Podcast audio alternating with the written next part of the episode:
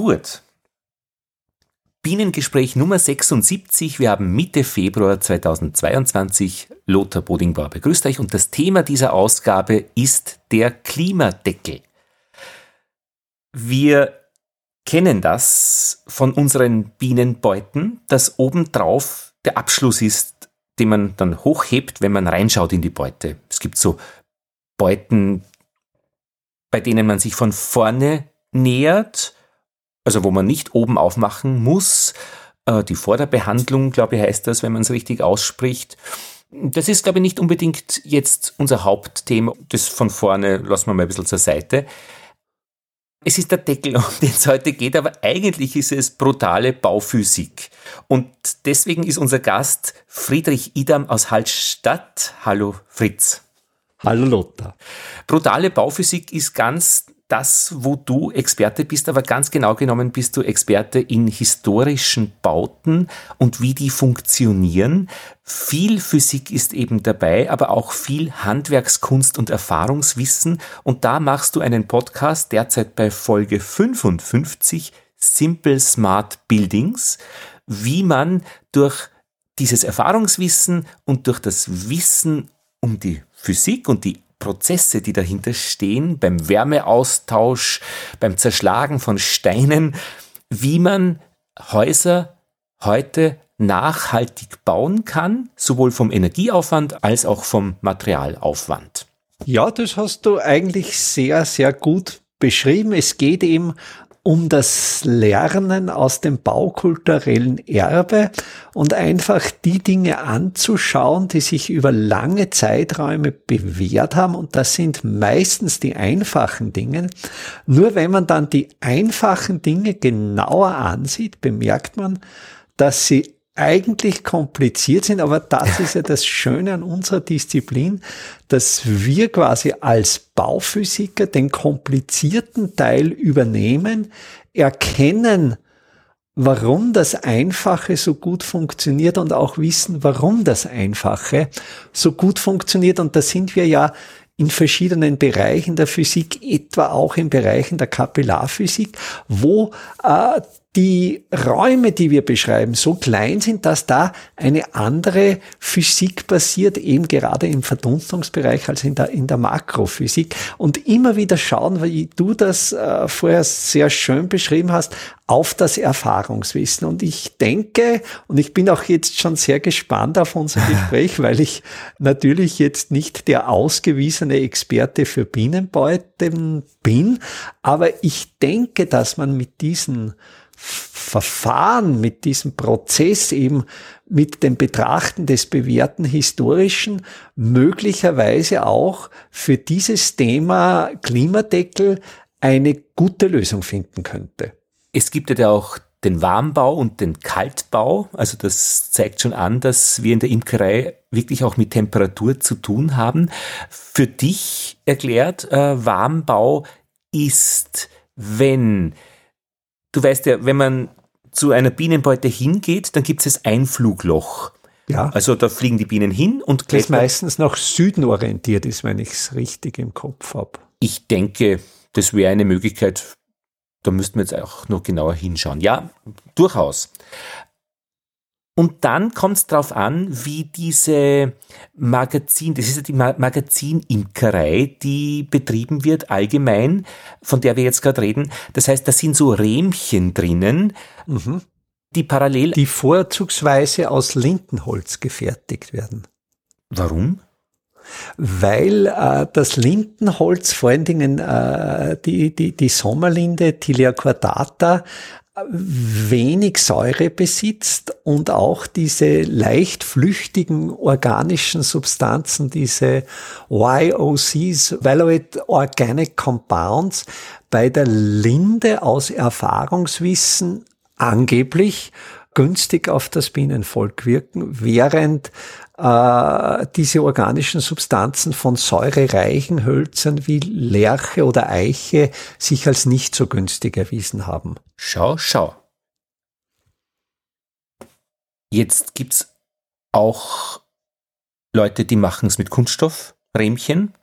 Ja, auch hier ist natürlich genau, sind genau diese äh, leicht flüchtigen organischen Substanzen das Thema. Mhm.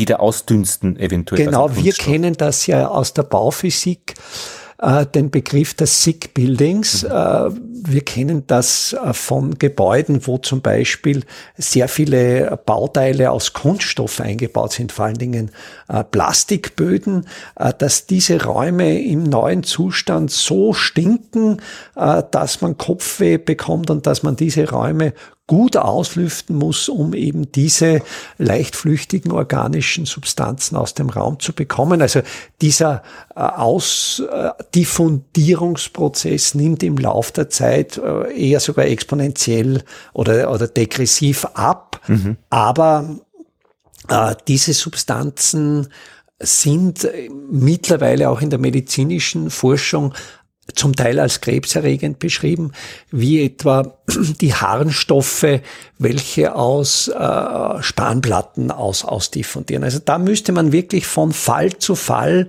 untersuchen, welche dieser YOCs ausdiffundieren und wie sich die auf die Bewohner, sei es jetzt Mensch oder Biene, auswirken. Mhm. Ich gehe davon aus, dass das ja geprüft ist. Also man macht das ja dann nicht, wenn man weiß, dass etwas krebserregend ist, das extra weiter zu betreiben. Aber das wäre ein Thema, das schauen wir uns sicher mal an. Kunststoffrähmchen ja. fände ich ganz gut. Und auch diese Foundations, also diese Mittelwände gibt's in Amerika, Kanada oft nicht eben aus Wachs, wie es wir hier machen, sondern auch aus Wo dieses Kunststoff. genau. vorgeprägt mhm. ist, auf das dann die Bienen die Waben aufbauen. Mhm. Aber ich weiß es zum Beispiel, ich habe einen äh, befreundeten Imker in Bad Goisern, also im Salzkammergut. Da wird zum Beispiel schon der, der Wachskreislauf lokal beschränkt. Da sagt man, es, es gibt die Erfahrung, dass zum Beispiel, äh, wenn jetzt Wachs aus Gebieten wie etwa dem Innviertel, wo die Landwirtschaft und damit die verbundene Pestizidbelastung wesentlich höher ist, als in der Region des Salzkammerguts, wo kaum Landwirtschaft in großem Umfang betrieben wird, so dass eben das Wachs weniger äh, dieser giftigen Inhaltsstoffe besitzt und da gibt es eben diesen regional geschlossenen Wachskreislauf. Mhm. Ich habe einmal Biowachs gekauft, das kam aus Tunesien das ist dann wieder die Frage eben, was ist lokal? ja, ja, Tunesien ist eher nicht lokal. Ist im nordafrikanischen Bereich lokal. Ja, das stimmt. Und übrigens, du bist aus Hallstatt, wenn ich das nicht am Anfang schon ja. gesagt habe. Ich glaube, du hast ah, ja. das am Anfang gesagt. Okay, sehr gut. Diese Rähmchen sind beim äh, Kaltbau äh, senkrecht angeordnet zum Einflugloch. So habe ich es mir jetzt gemerkt. Das heißt, der Wind quasi kann da so parallel reinziehen. Und beim Warmbau sind sie anders senkrecht, also das habe ich jetzt auch blöd beschrieben, sind sie, para, na mach mal so, sind parallel zum Einflugloch. Das heißt, äh, der Wind ja. trifft eine Platte zur, ich, ich, äh, für mich Gänze. ist das Bild klar. Ist ja, das Bild klar, ja. genau.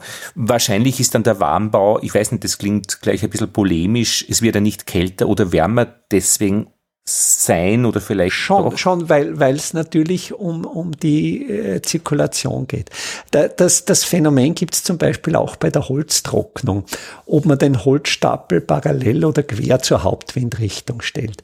Wenn jetzt äh, die Rähmchen parallel zur Einflugrichtung stehen, strömt mehr Luft, mehr Wind äh, durch die Zwischenräume der Rähmchen und es tritt ein stärkerer Kühleffekt ein.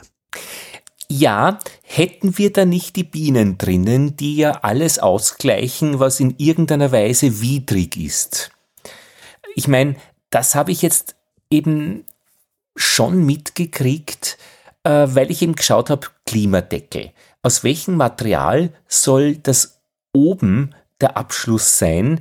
Und jetzt kommt immer das Ziel, damit kein Schimmel auftritt. Mhm. Es ist allerdings, wie ich das jetzt einordnen würde, der Schimmel eigentlich ein Problem, wo vorher schon viel nicht stimmt, dass es dann mit dem falschen Deckel zum Problem wird. Das heißt, der falsche Deckel, der liefert dann die Bedingungen, dass es eben tatsächlich dann zu feucht und zu kalt wird. Aber warum ist es zu feucht und zu kalt? Weil das Bienenvolk schon zu klein und zu hungrig ist oder zu Varroa belastet oder zu verloren oder was auch immer mit dem Brutnest falsch gelaufen ist, weil ich schon zwölfmal reingeschaut habe, weil ich äh, so neugierig war. Also es war dann, es wird dann nicht der Deckel sein, der das fast zum Überlaufen bringt oder doch? Das ist eben die, die Frage. Also da gibt es für mich schon eine schöne Isomorphie zwischen der menschlichen Behausung, dem Haus der Menschen und der Beute für Bienen. es ist einfach, einerseits gibt es natürlich, also vielleicht noch zuvor, äh, Schimmel, äh, das Wachstum von Pilzen hängt immer mit einem bestimmten Mikroklima zusammen. Das heißt, es gibt für Pilze ein sogenanntes äh, quasi seine Lebenskurve. Also es ist für, für Pilz gibt's, man kann sich das sehr schön vorstellen mit einer gaußschen Glockenkurve. Mhm. Es gibt eben äh, beginnend mit absoluter Trockenheit gibt's den Trockentod. Mit etwas steigender Feuchtigkeit die sogenannte Trockenstarre. Dann beginnt die vitale Phase, da beginnt jetzt diese Glocke zu steigen und es gibt natürlich den Hochpunkt dieser Glockenkurve, das wäre dann äh, das feuchte Optimum für das Pilzwachstum und dann fällt die Glockenkurve wieder, wo wir dann in eine feuchte Starre und in einen feuchte Tod kommen. Mhm. Und genau oder eine analoge Kurve gibt's für die Temperaturbedingungen. Das heißt, wenn sich diese beiden Kurven jetzt vom Standpunkt des Pilzes aus jeweils im Optimum befinden, also Wärmeoptimum, Temperaturoptimum und Feuchteoptimum, dann herrschen ideale Lebensbedingungen für den Pilz vor und er beginnt zu wachsen. Und es ist natürlich in einem Gebäude, in dieser Hülle, gibt's auch durch die Lebewesen, die sich darin befinden, eben den Feuchteeintrag und den Wärmeeintrag. Du weißt ja sicher, wenn viele Menschen in einem kleinen Raum sind, mhm. beginnt es schnell schwül zu werden. Mhm. Natürlich im Sommer anders als im Winter, weil natürlich auch die äußeren Rahmenbedingungen eine Rolle spielen. Und ich kann mir gut vorstellen, dass in einer Biene ein Bienenvolk ebenfalls sehr viel Feuchtigkeit diffundiert. Das ist einfach ein, ein, ein ganz äh, grundlegender äh, Prozess bei, bei Lebewesen und, das ist mir bekannt, natürlich äh, die Bienen im Winter, äh, wenn es notwendig ist, auch Wärme erzeugen können. Also dass, dass diese beiden Faktoren natürlich auch in der Beute herrschen. Und wenn jetzt mehr oder weniger die Bauphysik der Hülle nicht geeignet ist, die übermäßige Wärme und Feuchte abzuführen. Also absolutes Negativbeispiel, stell dir jetzt vor eine Beute komplett aus Plastik. Äh, da äh, würde dann eben sehr schnell dieses warm-feuchte Klima vorherrschen, was dann das Wachstum von Pilzen begünstigt. Also zum Beispiel ein ganz schlechter Klimadeckel würde aus äh, extrudierten Polystyrol bestehen, ein, ein Werkstoff, der gut die Wärme dämmt, aber sehr schlecht feuchtedurchlässig ist. Ja, mit ein bisschen Skepsis, Fritz. Ähm, es gibt nämlich äh, Polysterol, das ist dieser, wie heißt das äh, im, im, Volksmund? Styropor, Styr äh, Styr Styrotor. Also es gibt einerseits das Projekt, dass das expandierte, also man unterscheidet zwischen expandierten und extrudierten mhm. Äh, Polystyrol. Das sind die Handelsbezeichnungen einmal Styropor und einmal Styrodur.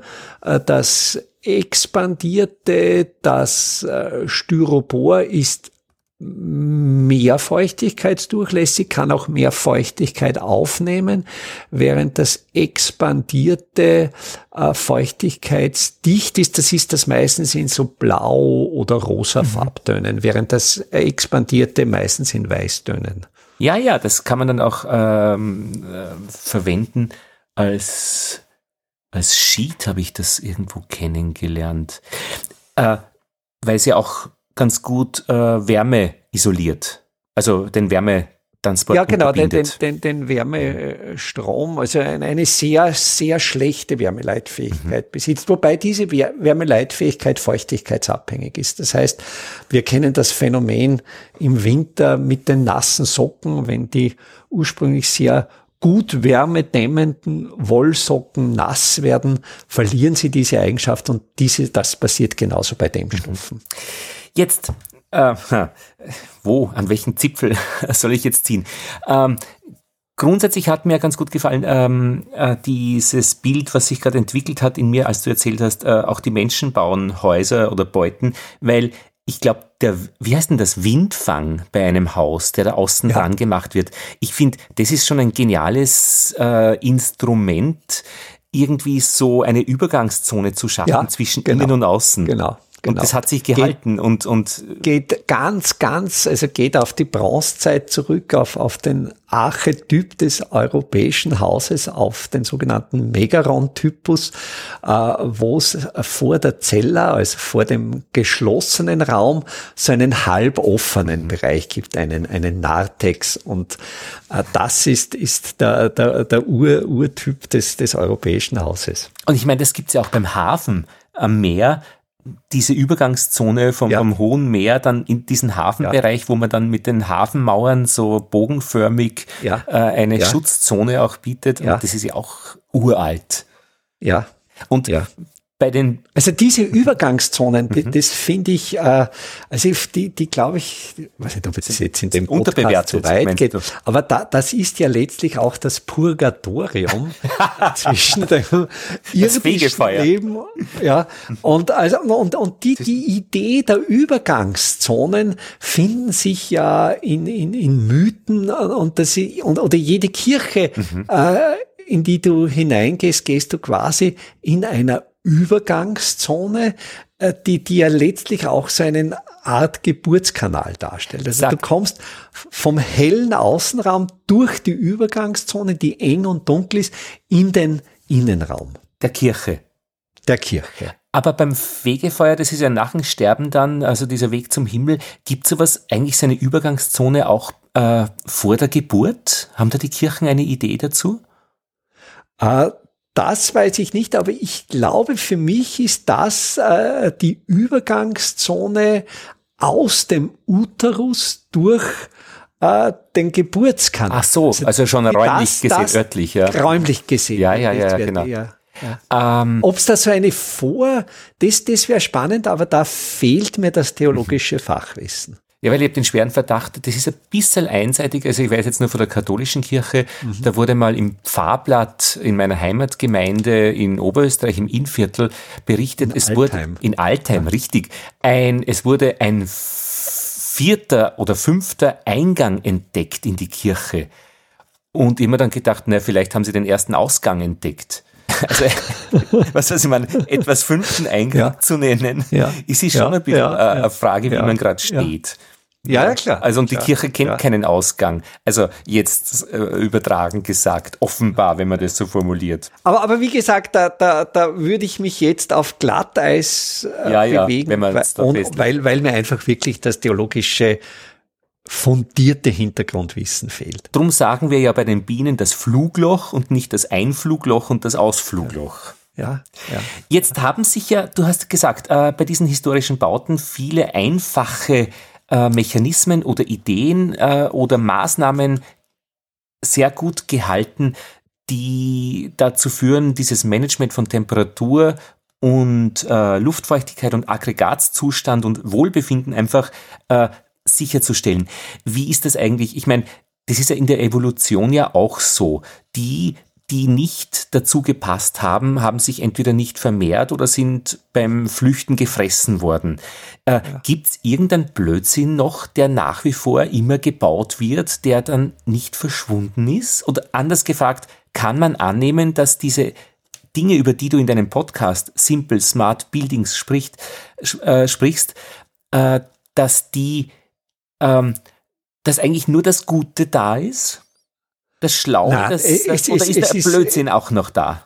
Es, es kommt der Blödsinn auch noch. Also ich, ich weiß aus sicheren äh, bauphysikalischen Untersuchungen, dass das Dämmen der Fassaden mit Styropor, das Hinaufkleben von Plastik auf die Hausgebäude ein Blödsinn ist. Es wird gemacht. Ich weiß, dass es ein Blödsinn ist, gut äh, Aber bewährte. das vor 2000 Jahren, äh, äh, Fritz, das meine ich eher jetzt. Also so äh, das, was vor 100 Jahren oder 200 Jahren als sehr gut war, bei diesen Freilichtmuseen sieht man das oft auch. Äh, ja, und du hast, glaube ich, ja. auch eine Folge darüber gemacht.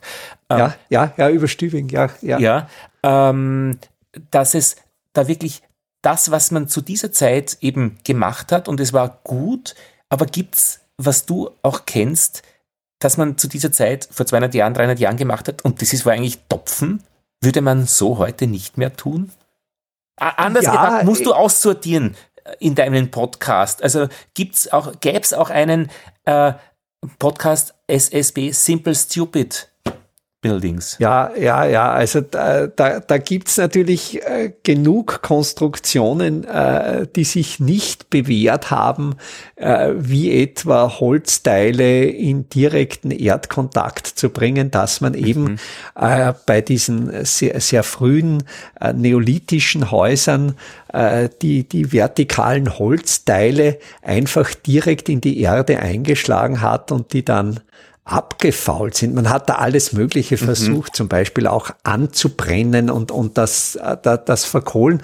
Also mhm. das sind definitiv äh, Konstruktionen, die sich nicht bewährt haben. Oder äh, bei diesen sogenannten Rauchstuben, also das sind diese äh, mittelalterlichen äh, Gebäude, äh, Innenraumtypen, wo es noch keinen Rauchfang gab, wo das, das, das mhm. Feuer einfach im, Rau im Raum, der Raum war zwar dann drei Meter hoch, aber da stand dann natürlich, abgesehen jetzt von der Feuergefahr, äh, der Rauch äh, relativ hoch, also da waren die, die, der obere Meter des Raumes mit Rauch erfüllt und da oben gab es zwar sogenannte Rauchabzugsöffnungen, aber da hat sich jetzt bei Versuchen herausgestellt, dass vor allen Dingen im Winter die Luftströmungen so sind, dass der Rauch durch diese Öffnungen nicht abzieht, wie man denken würde, sondern noch zusätzlich hereingedrückt ah. wird durch die Eink Also da, die, die Dinge gibt's natürlich. Ja. Also nicht alles, ja. was es gab, war auch schlau.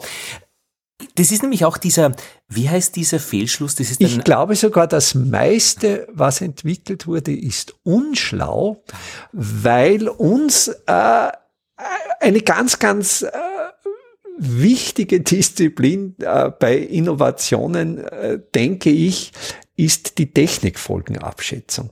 Nur sind natürlich, äh, du weißt, dass äh, wir haben ja ein eigenes Fachgebiet der Komplexitätsforschung, äh, dass jede Innovation sehr, sehr viel nicht bedachte Nebenwirkungen hat. Mhm. Und diese, das heißt, es gibt schon die Beobachtung, je komplexer Systeme werden, desto schwieriger ist die Technikfolgenabschätzung. Und ich glaube, wir sind auch jetzt in der gesamttechnischen Entwicklung in einer Situation, dass wir zwar versuchen, durch Innovationen die bestehenden Probleme zu lösen, aber nicht bedenken, welche Probleme die Innovationen verursachen. Und im Regelfall ist es so, dass die Innovationen immer weitere Probleme verursachen.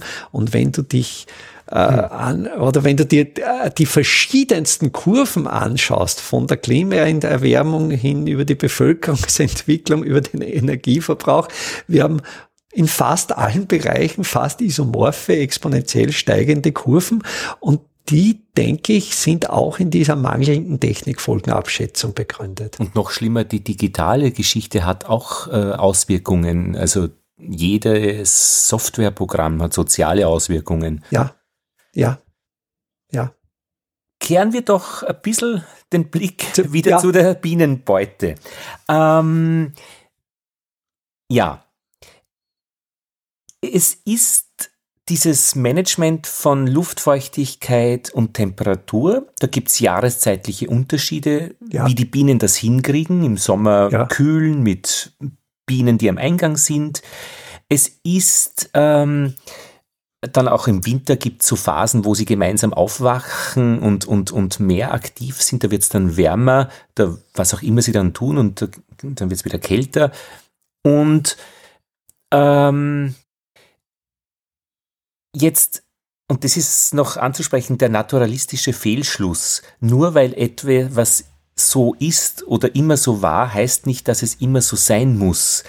Die Bienen haben ja ursprünglich, die Honigbienen, genauso wie die Wildbienen ihre Plätze haben, aber die Honigbienen waren halt in irgendwelchen Baumlöchern oder Plätzen und die hatten natürlich einen, einen Zugang und oben, äh, wo sie dann den Honig äh, gebunkert haben, gab es niemanden, der da was abgehoben hätte, weil es war im Baum drinnen. Das heißt, da war es einfach warm da oben.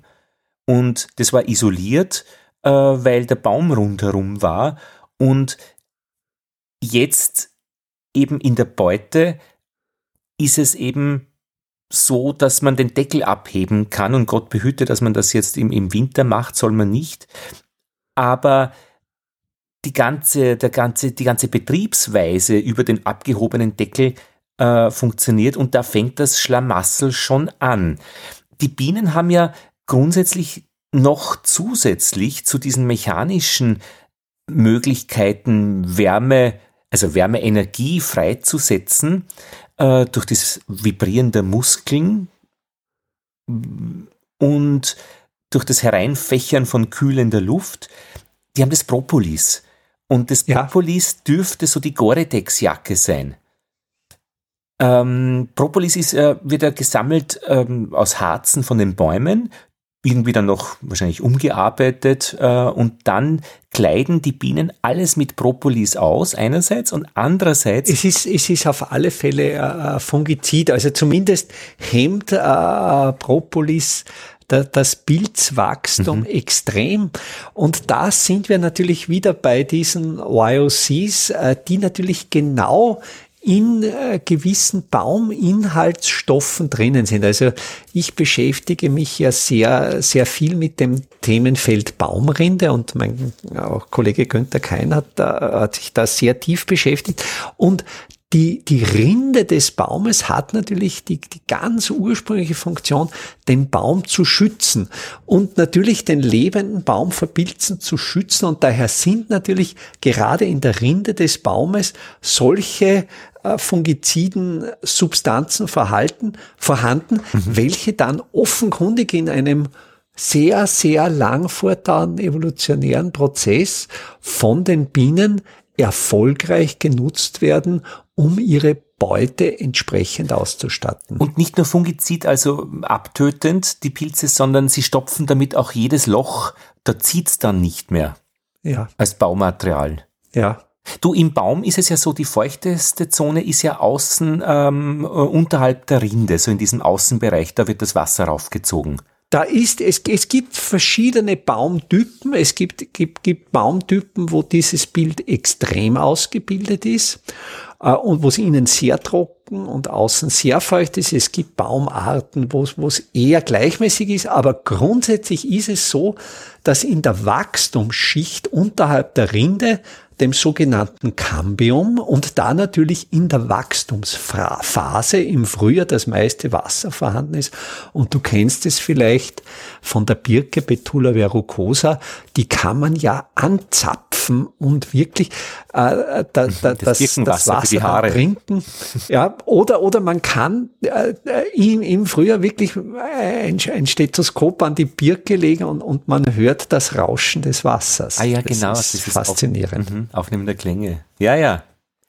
Ich habe mich gerade gestern was gesehen im, äh, auf YouTube. Äh, da gibt's ja diesen wunderbaren Handwerkskanal Kunsthandwerk, wie man ähm, Wie man eine, ein Hof dort zimmert. Wahnsinn. Ja, ja. Also ich hab, Oder einen Sessel polstert. Habe ich jetzt mit meinen äh, Schülerinnen und Schülern angesehen, wie man einen Sessel polstert äh, in, in, in, im, im Gegenstand äh, Möbelstilkunde. Es ist unglaublich instruktiv und, und sehr, sehr schön gemacht. Du unterrichtest ja in Hallstatt an der ähm, Schule? An der HTL. An der HTL in einem Spezialzweig für Holzrestauriertechnik, mhm. wo so unser Ansatz ist, die jungen Menschen darauf vorzubereiten, auf den Übergang von unserer jetzigen rezenten Wegwerfgesellschaft auf eine Reparaturgesellschaft. Und, und die Leute gibt's, die jungen Leute, die das interessiert, oder? die Leute gibt. Also es sind genau die, die Jungen, die äh, Fridays for Future Bewegung, ja. die sind wirklich aktiv äh, und ich, ich habe übrigens, gestern hat eine Schülerin zu mir gesagt, da haben wir eben ein, ein äh, sind wir eingestiegen in ein, ein Webinar der TU Wien, da gab es eben jetzt diese Lehrveranstaltung äh, historisch smart, die wir uns angesehen haben, ergänzend zum Unterricht. Und die Schülerin hat gesagt, es ist sehr schön zu sehen, dass es Erwachsene gibt, die so denken wie mir. Ach, das, das war äh, schon ein, ein Augenöffner für, für mich. Also da, da, dass da erstens einmal wenn, wenn positiv gesehen wird, dass, dass Erwachsene von der Wegwerfgesellschaft weg wollen. Also dieses, dieses Wollen der jetzt 16 bis 18, 19-Jährigen, anders zu leben, einen anderen Lebensstil zu führen, das, das ist vorhanden, das ist evident.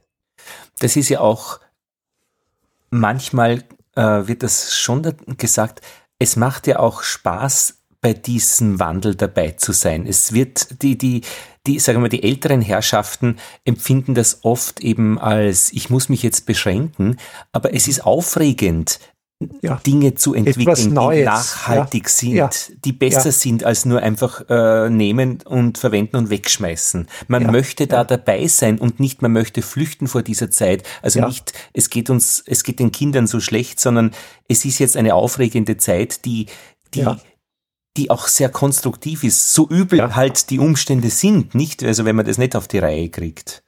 Ja, hm. ja. Ich, ich denke auch, ja. Du hast ja, ja. bei deinen bei, bei deinem Podcast äh, mittlerweile 1000 regelmäßige Downloads. Du lieferst nicht ganz. Ich bin noch unter der 1000. Aber du bist auf, in der Liga, in der größten Ja, in der 970, naja, glaube ich. Ist Entschuldigung. So. Ja, ja. ja, ja. Äh, und und da hören dir auch ähm, äh, viele Studentinnen und Studenten zu. Ja, und ja, das finde ich auch es ist ein, großartig. Durchaus ein junges Publikum. Also es ist sicher ein, ein, ein so zwischen 17 und 25, glaube ich, ist mein ja, ja. Haupthörer. Weil das, was man einfach lernen kann dabei, ist, es ist heiße Ware. Also man hat den Eindruck, das ist jetzt, also wenn, wenn das Wort historisch dabei steht, dann hört man oft irgendwie so im Unterton sofort in seinem eigenen Kopf, na ja, kann man nachlesen, wenn man will oder ja, auch nicht. Aber das ist heißes Zeug. Das ist anzuwenden in der Gegenwart und Zukunft und das ist der Weg, wie es einfach gescheiter geht. Ja, das ist schon es, schön. es ist definitiv so ganz einfach heruntergebrochen, Denkmalschutz ist Klimaschutz. Mit dieser eigentlich sehr einfachen Formel wird dargestellt, dass die Generationen vor uns mit so wesentlich weniger Ressourcen, als wir sie jetzt verbrauchen, das materielle Leben auch bewältigt haben. Hm. Ja, ja, eh. Mein Geburtstagsgeschenk, das ich mir wünsche, ist in diesem Jahr, nimm mir bitte etwas weg. Ja, äh, was ja. mich belastet, äh, was ja. vielleicht herumsteht. Und es ist eigentlich ähm, das inverse Geschenk genauso ein Geschenk. Aber das soll nicht so klingen, wie wenn man die Hosen quasi voll hat, äh, kann man leicht was weggeben. Also ja, ähm, ja aber ich finde äh, ein, ein, äh, ein japanisches Zimmer, wo ganz wenig drinnen ist und man hat ja. auch wenig, ähm, ja. schon sehr attraktiv. Ja. Ja, aber das ist immer gefährlich, wenn man, wenn man, ich meine, es gibt Leute, die haben gar nichts und müssen ständig kämpfen, dass sie ihr Leben bestreiten können und dann reden wir oder rede ich damit mit, äh, nimm mir etwas weg. Also ja. im ah. Da, da, da, ist ein Gedanke, der, der mir gut gefällt. Also ich lese jetzt wieder äh, von äh, Fritz Schumacher, Small is Beautiful, das so in den 1970er Jahren äh, sehr populär war, äh, mit jetzt den Augen der 2020er sagen, es sind unglaublich viele Prognosen, äh, mhm. die er gestellt hat, die eingetroffen sind. Also das, denke ich, ist einerseits faszinierend. Und von ihm dieser Begriff der Intermediate Technology, also des Mittleren, eben nicht das Extrem des zu wenigen, nicht das Extrem des zu viel, auch in der Technologie nicht absolut primitiv, also mhm. äh, so diese Zwischenform zwischen Hightech und, und, und Stupid. Es, mhm. es gibt diesen, diesen mittleren Weg, der einerseits noch durchaus ressourcenschonend ist und trotzdem schon eine gewisse Bequemlichkeit des Lebens erlaubt. Mhm. Und die ist schon wohltuend, wenn ich mir anschaue, äh, wie es sonst wäre, wenn man irgendwo im Freien draußen ist und, und äh, sich schützen muss vor den Naturgewalten. Ganz ja. banal, ja. Und jetzt sind wir hier wieder schützen vor den Naturgewalten. Ich, ich denke auch bei, bei der Beute, du hast vorher beschrieben, eben diese evolutionäre Entwicklung, dass äh, die Biene ursprünglich sich in Baumstämmen ein, eine äh, Beute gesucht hat. Und das ist ja genauso dieser Prozess, wenn ich mir die Menschheitsgeschichte auf einem Zeitstrahl aufzeichne und anschaue, äh, dass der erste äh, Homo sapiens sapiens, der, der von der Gehirnphysiologie uns absolut ähnlich war, äh, dass der vor etwa 300.000, 400.000 Jahren aufgetreten ist mhm. und die ersten Behausungen vielleicht vor 20.000 Jahren. Das heißt, wie, wie nahe überhaupt die ersten Behausungen an der Gegenwart liegen. Und, Was haben die früher und, gemacht? Sich zusammengekauert äh, irgendwo in einer Grube? Ja, eben, wir wissen natürlich sehr wenig mhm. drüber, aber, aber quasi, wo, wo wir jetzt archäologische Befunde haben von quasi Häusern, die irgendwo ganz archaisch dem entsprechen, was wir uns unter Haus vorstellen, sind wir letztlich im, im, im Neolithikum. Und ich glaube, dieser Prozess ist bei den Bienen noch viel stärker. Also ich glaube, die Bienen haben 99,999 Prozent ihrer Entwicklungsgeschichte, also wo, wo eine Apis apis mehr oder weniger mhm. schon so ausgesehen hat, wie sie aussieht, äh, äh, haben die wild gelebt und haben sich äh, im, in, in Wäldern, wo es natürlich so unvorstellbar mehr Totholz gab als in unseren heutigen Wäldern. Wir, wir wissen ja, nur noch aus sehr, sehr wenigen Urwäldern, wie, wie, wie solche Wälder mit viel, mit Totholz, mit Mulmhöhlen, mit, mit allem mhm. möglichen aus, haben die einen Lebensraum gefunden und, und dann beginnt der Mensch, vielleicht beginnt er schon im Neolithikum, äh, die, die Biene zu domestizieren, aber da wissen, glaube ich, die Hörer und Hörerinnen des Bienenpodcasts wesentlich mehr als ich. Also ich bin jetzt rein im Bereich der, der, der Spekulation. Und äh, nur vom, vom, vom Sprachlichen her, äh, die, die Beute heißt ja auch äh, oder wird manchmal als Bienenstock bezeichnet. Mhm. Im, Im Stock steckt ja das Holz drinnen. So wie in der Kirche der Opferstock mhm. etwas ist, wie, wie, wie diese ganz, ganz frühen Holzarbeiten, wo man mit einem sogenannten Dechsel, und das haben wir teilweise äh, in, in der Bronzezeit, aus einem Stück Holz einen Hohlraum herausgearbeitet hat, dass man im, im, im, im Domestizierungsprozess äh, diese, diese Baumhöhlen künstlich nachgemacht hat, da, da sind wir noch in einer sehr, sehr frühen Form der, der Naturnachahmung. Aber da stellt sich auch schon die Frage, und die kann ich jetzt nicht beantworten, aber die wäre untersuchungswürdig. Welche bauphysikalischen Bedingungen hat eine Beute in einem Totholzstamm? Äh, ich, ich traue mir jetzt zu sagen, der Feuchtigkeitsgehalt des Totholzstammes ist natürlich wesentlich geringer als, als der des frischen Holzes.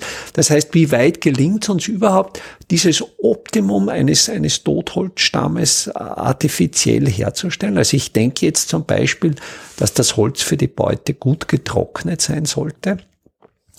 Und wie dann die Entwicklung weitergeht, wie dann äh, diese Beuten aus Stroh gemacht werden, aber auch hier wieder, ich, ich, ich kenne noch dies, diese Strohbeuten,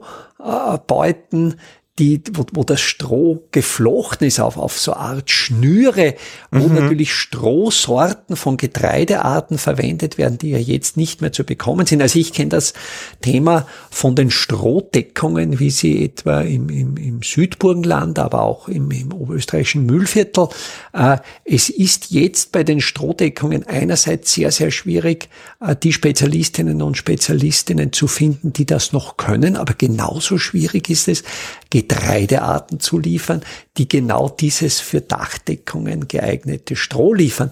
Und, und da denke ich, da wären äh, in Untersuchungen an, an historischen Beuten sehr, sehr spannend, was da gemacht wird. Und parallel dazu natürlich die historische Forschung gibt's Berichte von Imkern, die über Probleme über Feuchtigkeit und Schimmelprobleme in den Beuten klagen. Seit wann tritt dieses Problem auf und gibt's da Isomorphien quasi zur Veränderung des Beutebaus, ob da auch durch mangelnde Technikfolgenabschätzung letztlich auch dann die Probleme auftreten. Naja, und es gibt ja auch noch diese Gemeinsamkeiten im Sinne von gemeinsamer Lebensraum, weil ähm, die Biene ja, die Honigbiene, Wildbienen, aber reden wir mal vom Honigbienen ähm, ähm, Lebensraum, ja auch nicht alleine sind. Also ein Mikroklima mhm. wird auch erlauben, dass Ameisen in der Nähe sind oder ja. der Bücherskorpion, der hilft, die Varroa zu ähm, klein ja. zu halten, weil er diese Milbe frisst oder hilft zu fressen. Nur den Bücherskorpion gibt's halt auch nur, wenn das Klima in der Beute passt. Und auch ja. dieses Beiwerk wird wahrscheinlich in Technikfolgenabschätzungen einfach komplexerweise vergessen werden müssen, weil man ja wirklich nicht an alles denkt. Wer denkt denn an einen Skorpion? Ja, Jetzt. genau. Und, und das ist, es ist ja nicht denkmöglich, an alles zu denken. Ja, eben. Oder so. es ist denkmöglich, dass man nicht an alles denken kann. Ja, ja, das, das ist, finde ich, auch sehr schön formuliert. Ähm, ich musste mal nachweisen bei meinem Zivildienst, dass ich keine Förderungen bekomme. Und ich habe so überlegt, wie soll ich das machen? Da schreibst den ja. Bischof, dass der schreibt, dass er mich nicht fördert, schreibst den Bürgermeister. Und ja, diese zwei ja. äh, Schreiben habe ich dann eingereicht bei der Steuer und das war denen genug. Aber nachweisen, dass etwas nicht ist, ist halt einfach wirklich verdammt schwierig. Ja, ja, ja. Du, aber ja. ja, jetzt diese Geschichte eben der naturalistische Fehlschluss, nur weil die Biene 29,999 Millionen Jahre im Klotz war, im Stock war, im wo auch immer gelebt hat, heißt ja nicht, dass eine Magazinbeute ja jetzt ein toller Lebensraum ist, insbesondere wenn es darum geht, in dieser Co-Existenz äh, Honig zu gewinnen, der uns äh, Menschen nützt. Ähm, also diesen Deal, gibst du mir den Honig, gebe ich dir eine fesche Beute und noch äh, Rübenzucker für den Winter. Mhm. Ähm, das ist fast so, wie wenn man sagt, ich biete dem Sklaven ein Dach über den ah, Kopf. Also, das ist aber auch drastisch formuliert. Hm? Ja. aber gut, das ist ähm, sogenannt, es kann ja auch ein krummer Deal sein, aber es ist der Deal in ja. der Imkerei, sagen wir mal so. Ja, Vielleicht ist es der Biene ja wirklich, ich denke mir, vielleicht ist es der wirklich egal. Die sagt, ich brauche Kohlenhydrate im Winter, mir ist es wurscht, ich kann nur Honig machen, gib mir den Zucker, ist, auch, ist mir auch recht, ist auch ein Kohlenhydrat. Ja. Du, du zweifelst? Ich, ja. ich zweifle, ja, ich zweifle. Aber wo ist dein Zweifel? Ist der ethisch? Na, ich, ich glaube, der, der, der, der Zweifel ist der, es gibt ja äh, diese evolutionären Prozesse sind ja wechselseitig. Das heißt, wenn die Biene über diesen unglaublich langen Zeitraum nichts Besseres findet als die Baumhöhle, wird sie sich natürlich an das nicht optimale anpassen und würde sie dann äh, von einem Tag auf den anderen in scheinbar physiologisch Besseres ohne entsprechende Technikfolgenabschätzung gesteckt werden, wird sich das im Regelfall als Fehlschluss erweisen, weil eben diese evolutionären Anpassungsprozesse viel, viel langsamer laufen. Mhm. Ich denke jetzt zum Beispiel, äh, wir, wir Menschen, sind eigentlich über Jahrtausende an Mangelernährung angepasst. Mhm. Jetzt wäre da der erste Gedanke, die Mangelernährung zu beheben, und das geschah ja in der zweiten Hälfte des 19. Jahrhunderts, wo erstmals die landwirtschaftliche Produktion stärker anstieg als das Bevölkerungswachstum, äh, dass man dann auf einmal reichlich äh, Kohlehydrate, Fette, Eiweiß zur Verfügung hat und dann entstehen auf einmal die sogenannten Zivilisationskrankheiten. Und dass wir mittlerweile wieder wissen, dass gezieltes Fasten letztlich unserer Gesundheit zuträglicher ist als regelmäßig ausreichende Ernährung. Mhm. Und das, denke ich, ist eben in diesem sehr, sehr langen Anpassungsprozess begründet. Und mhm. ja, ich. Aha, verstehe.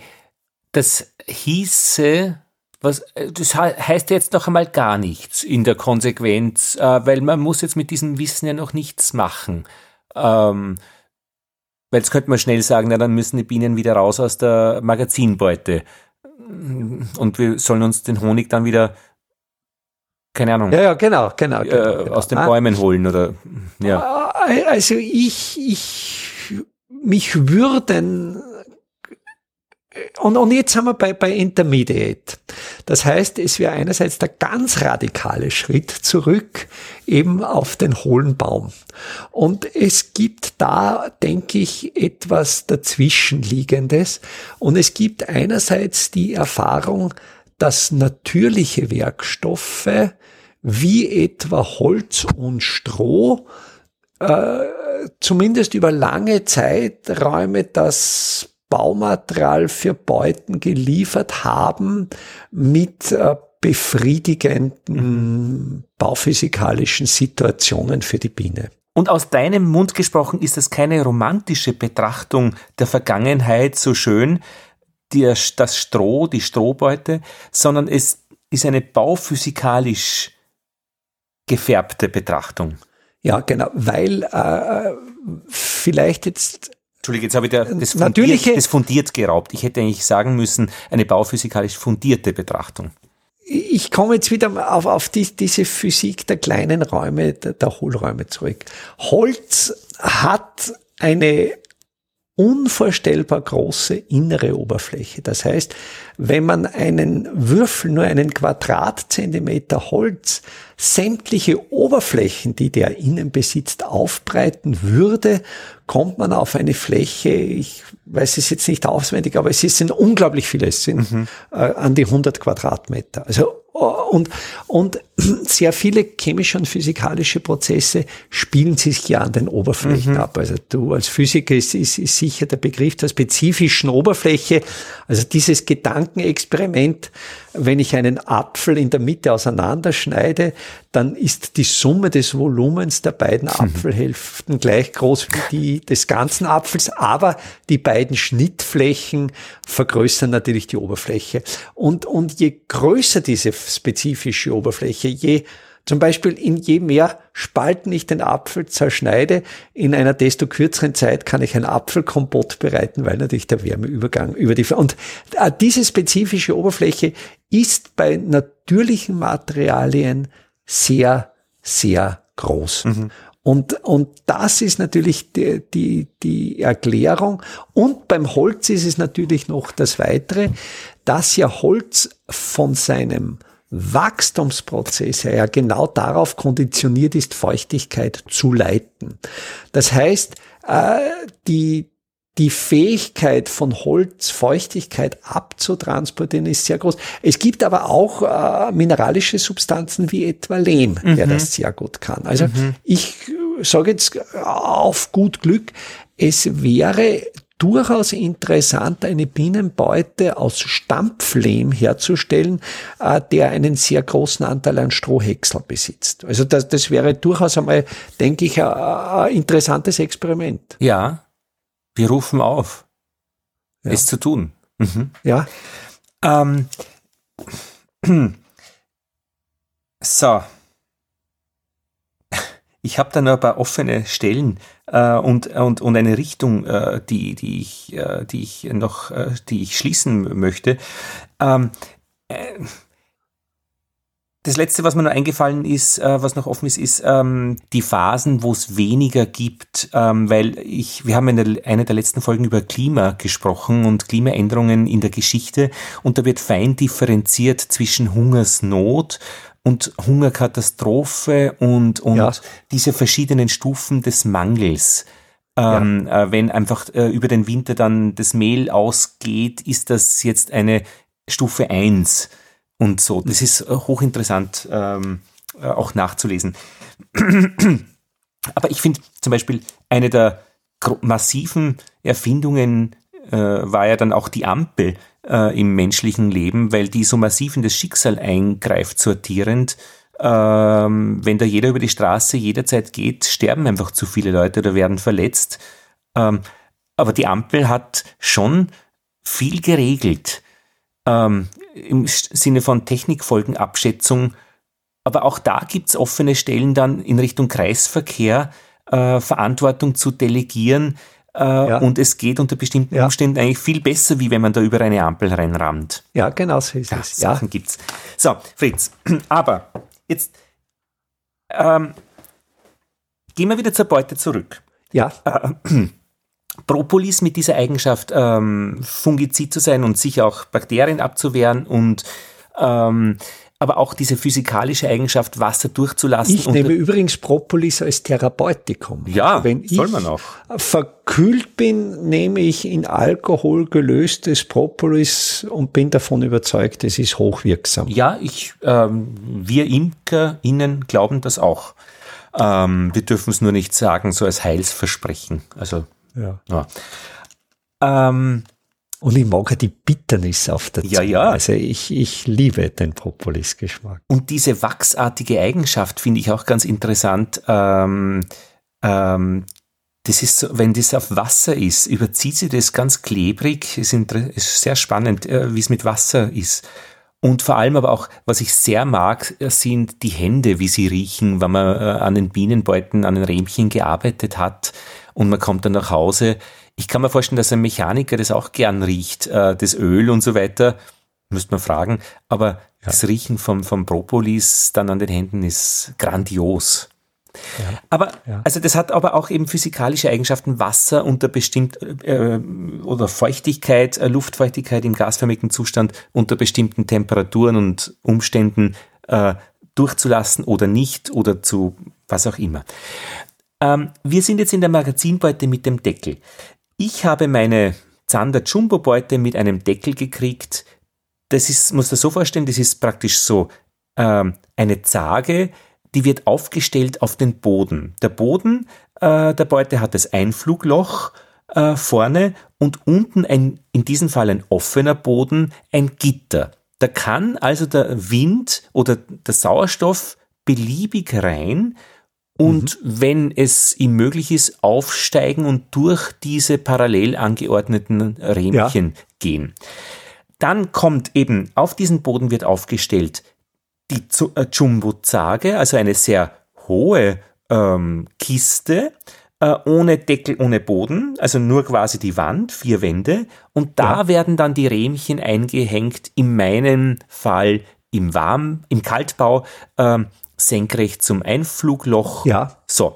Und dann gibt's eine Oberfläche, wenn man da drauf schaut, mit lauter so Rähmchenleisten und mit diesen sogenannten Wabengassen, wo dann eben ähm, die Bienen rausklettern können, was sie auch dann tun, wenn man das offen hat. Oder äh, sie sitzen da teilweise oben drauf und man kann dann abschätzen, äh, wie groß das sogenannte Brutnest ist, das da eben dazwischen entsteht. Und im Winter geht das sehr traubenförmig dann zusammen da drinnen, ähm, geschlitzt eben durch diese verschiedenen Wabengassen, äh, äh, durch diese verschiedenen Rähmchen äh, mit den Mittelwänden, die sie dann ausgebaut haben mit ihren Waben. Und der Abstand zwischen diesen Leisten äh, ist dann eben so, dass zwei Bienen aneinander vorbeikommen. So, Du bist noch da. Ja, okay, ich, sehr gut. ich höre. Ich, ich, das Bild entwickelt sich. Das Bild entwickelt sich, Kopf. genau. Und jetzt fängt die Geschichte an. Jetzt kommt der Deckel drauf und in meinem Fall ist das einfach ein Sperrholz plus so eine Holzfasermatte, die ungefähr zwei Zentimeter dick ist. Ich weiß nicht, wie man es genau nennt. Ist es so eine dunkelbraune ja. Holzweichfaserplatte? Weichfaserplatte, die kann man brechen, wenn man will, und die Ameisen, ja. die ja. sie da ansiedeln, fressen es auf oder lösen es auf. Ja. Und dann kommt der Metall Deckel drüber, der liegt dann so, also ich glaube, Zink, verzinktes Ding, liegt dann drauf und äh, geht über die Ränder dann noch drüber. Und ich glaube, dass da noch Möglichkeit ist, dass Luft reinkommt über mhm. diese Gasse dazwischen. Also der mhm. schließt jetzt nicht mhm. dicht mhm. ab, aber ich mhm. glaube, er liegt mhm. schon satt auf. Ähm, und die Bienen würden das aber nicht abdichten können, weil dort ziehen sie ja nicht mehr. Also wenn es da von oben her eben zugig ist, das ist, glaube ich, teilweise in Absicht und, und ähm, die Bienen dichten es nicht ab. Die Bienen dichten aber im Laufe des Betriebs alles ab, was dann so Zwischenrände, Ritzen sind. Das heißt, ich muss jedes Mal, wenn ich den Deckel abnehme, mit dem sogenannten Stockmeißel Hebelwirkung ansetzen, da macht's Klick ja. und dann brechen die Dinger auf. Äh, diese, diese Verbindungen, die abgedichteten mit Propolis. Und jetzt gibt's eine Geschichte, äh, dass jetzt, ähm, wenn ich aufmache und auf dieser Weich, wie sagst du, Weichfaser? Holzweichfaserplatte. Holzweichfaserplatte liegen Wassertropfen dann weiß ich, äh, das Volk brütet. Und das stimmt aber nicht unbedingt, also das muss nicht richtig sein, ähm, habe ich gelesen. Das müsste man jetzt genau mit einem der Großprofis oder Profinnen besprechen, ähm, wie weit es ein Hinweis darauf ist, dass dem Volk gut geht. Aber ich weiß ganz genau, wenn ich irgendwann einmal aufmache und dort ist nichts, äh, das fühlt sich irgendwie kalt und tot an, äh, dann ist das Volk einfach über den Winter nicht gekommen.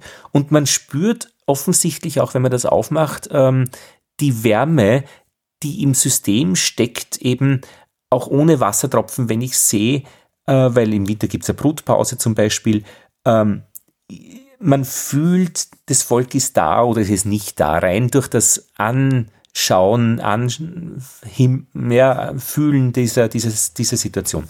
Und jetzt gibt es noch und damit bin ich schon fertig bei der Beschreibung, ähm, in der Lehrmeinung äh, durchaus eben die Idee oder die, die Vorgangsweise, dass man eine Plastikfolie reinlegt über die Rähmchen ähm, noch unter dem, diesem Deckel ähm, mit den Vorteilen, dass es, ähm, dass die Bienen nicht gleich auffliegen, wenn man aufmacht. Ähm, das, was sind eigentlich die Vorteile, die da beschrieben werden?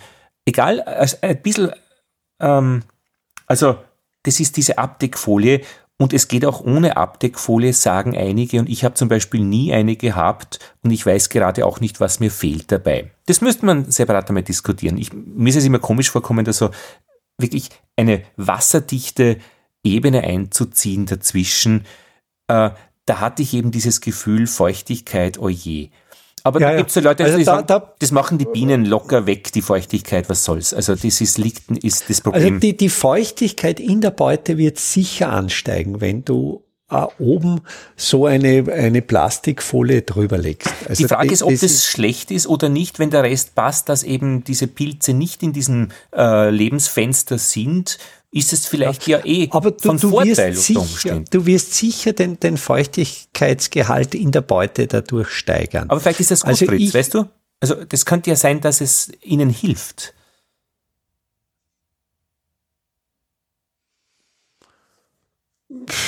Da, da fehlen mir natürlich jetzt die, die grundlegenden Kenntnisse, äh, wo das feuchte Optimum für die Bienen liegt. Also das wäre ja sehr spannend, ja. Äh, wie weit das feuchte und, und Temperaturoptimum der Bienen vom feuchte und, und Temperaturoptimum ja, ja. des Pilzes entfernt ist. Und äh, ich denke, der, der, die große Kunst ist, also idealerweise sollte das äh, Feucht- und Wärmeoptimum für die Bienen etwas unterhalb von jenem der Pilze liegen, so dass es den Bienen noch gut geht, aber den Pilzen noch nicht.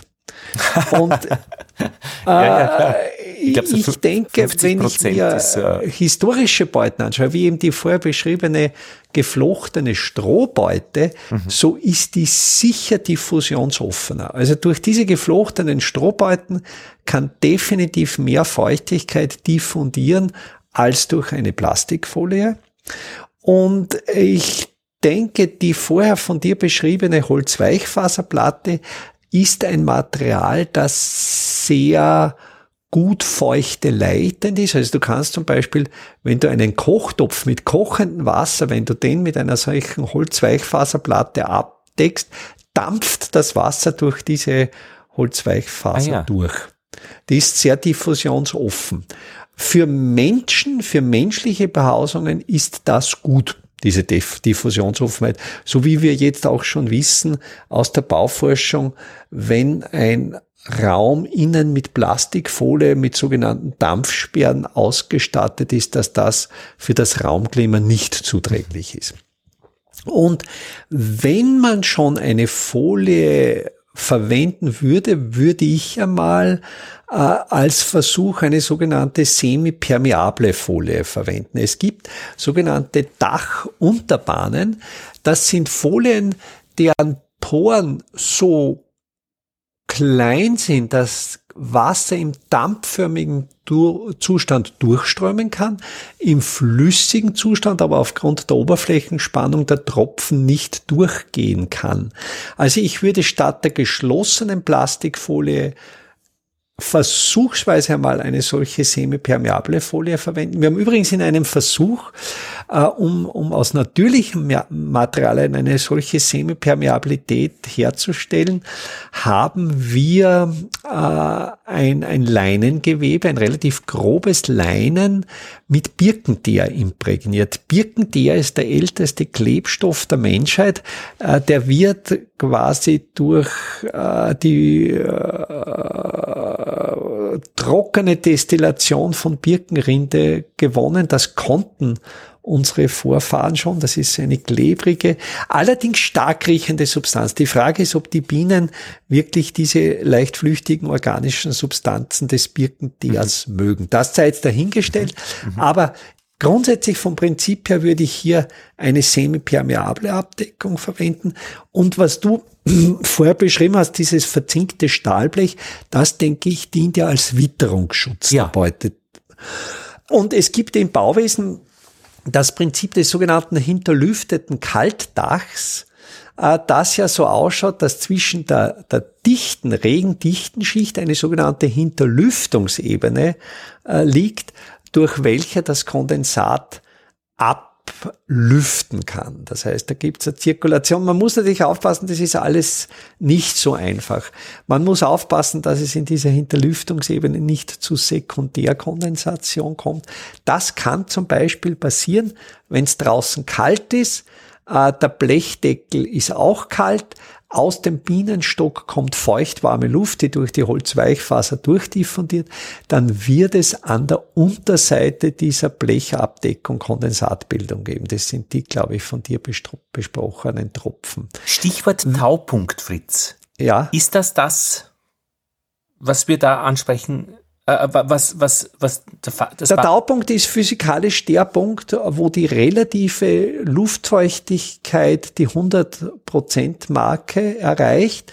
Das heißt, wenn feuchtwarme Luft abgekühlt wird, da gibt es mehrere Parameter, die, die ursprüngliche Luftfeuchtigkeit, die ursprüngliche Lufttemperatur und auch noch äh, der Partialdampfdruck, auch der, der Luftdruck spielt noch eine Rolle. Aber es gibt immer einen Punkt, wo feuchtwarme Luft so kalt wird, dass sie die Luft, die, die Feuchtigkeit nicht mehr halten kann.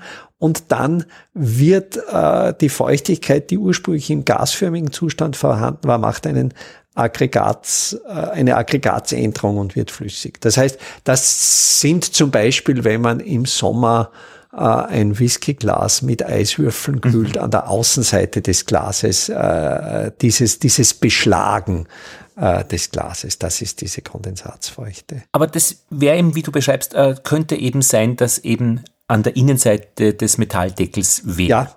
Und würde ja. Und nachdem wir da immer von Gradienten reden, das heißt äh, von, vom Klima innen in der Beute zum Deckel raus, gibt's ja dann diese Abkühlung und, mhm. und was ich dann verstanden habe, ist es blöd, wenn dieser Taupunkt dann innerhalb dieser äh, Holzweichfaser ähm, genau, weil die saugt sich voll, aber im Regelfall, wenn du den, der, der Taupunkt liegt im Regelfall entweder im Dämmstoff, wo eine große Abkühlung stattfindet, also im Regelfall wird innerhalb des Dämmstoffes. Also in dieser Platte?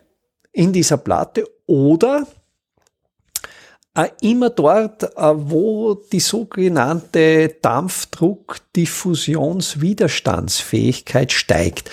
Das heißt, das verzinkte Stahlblech hat einen Dampfdruckdiffusionswiderstand gegen unendlich.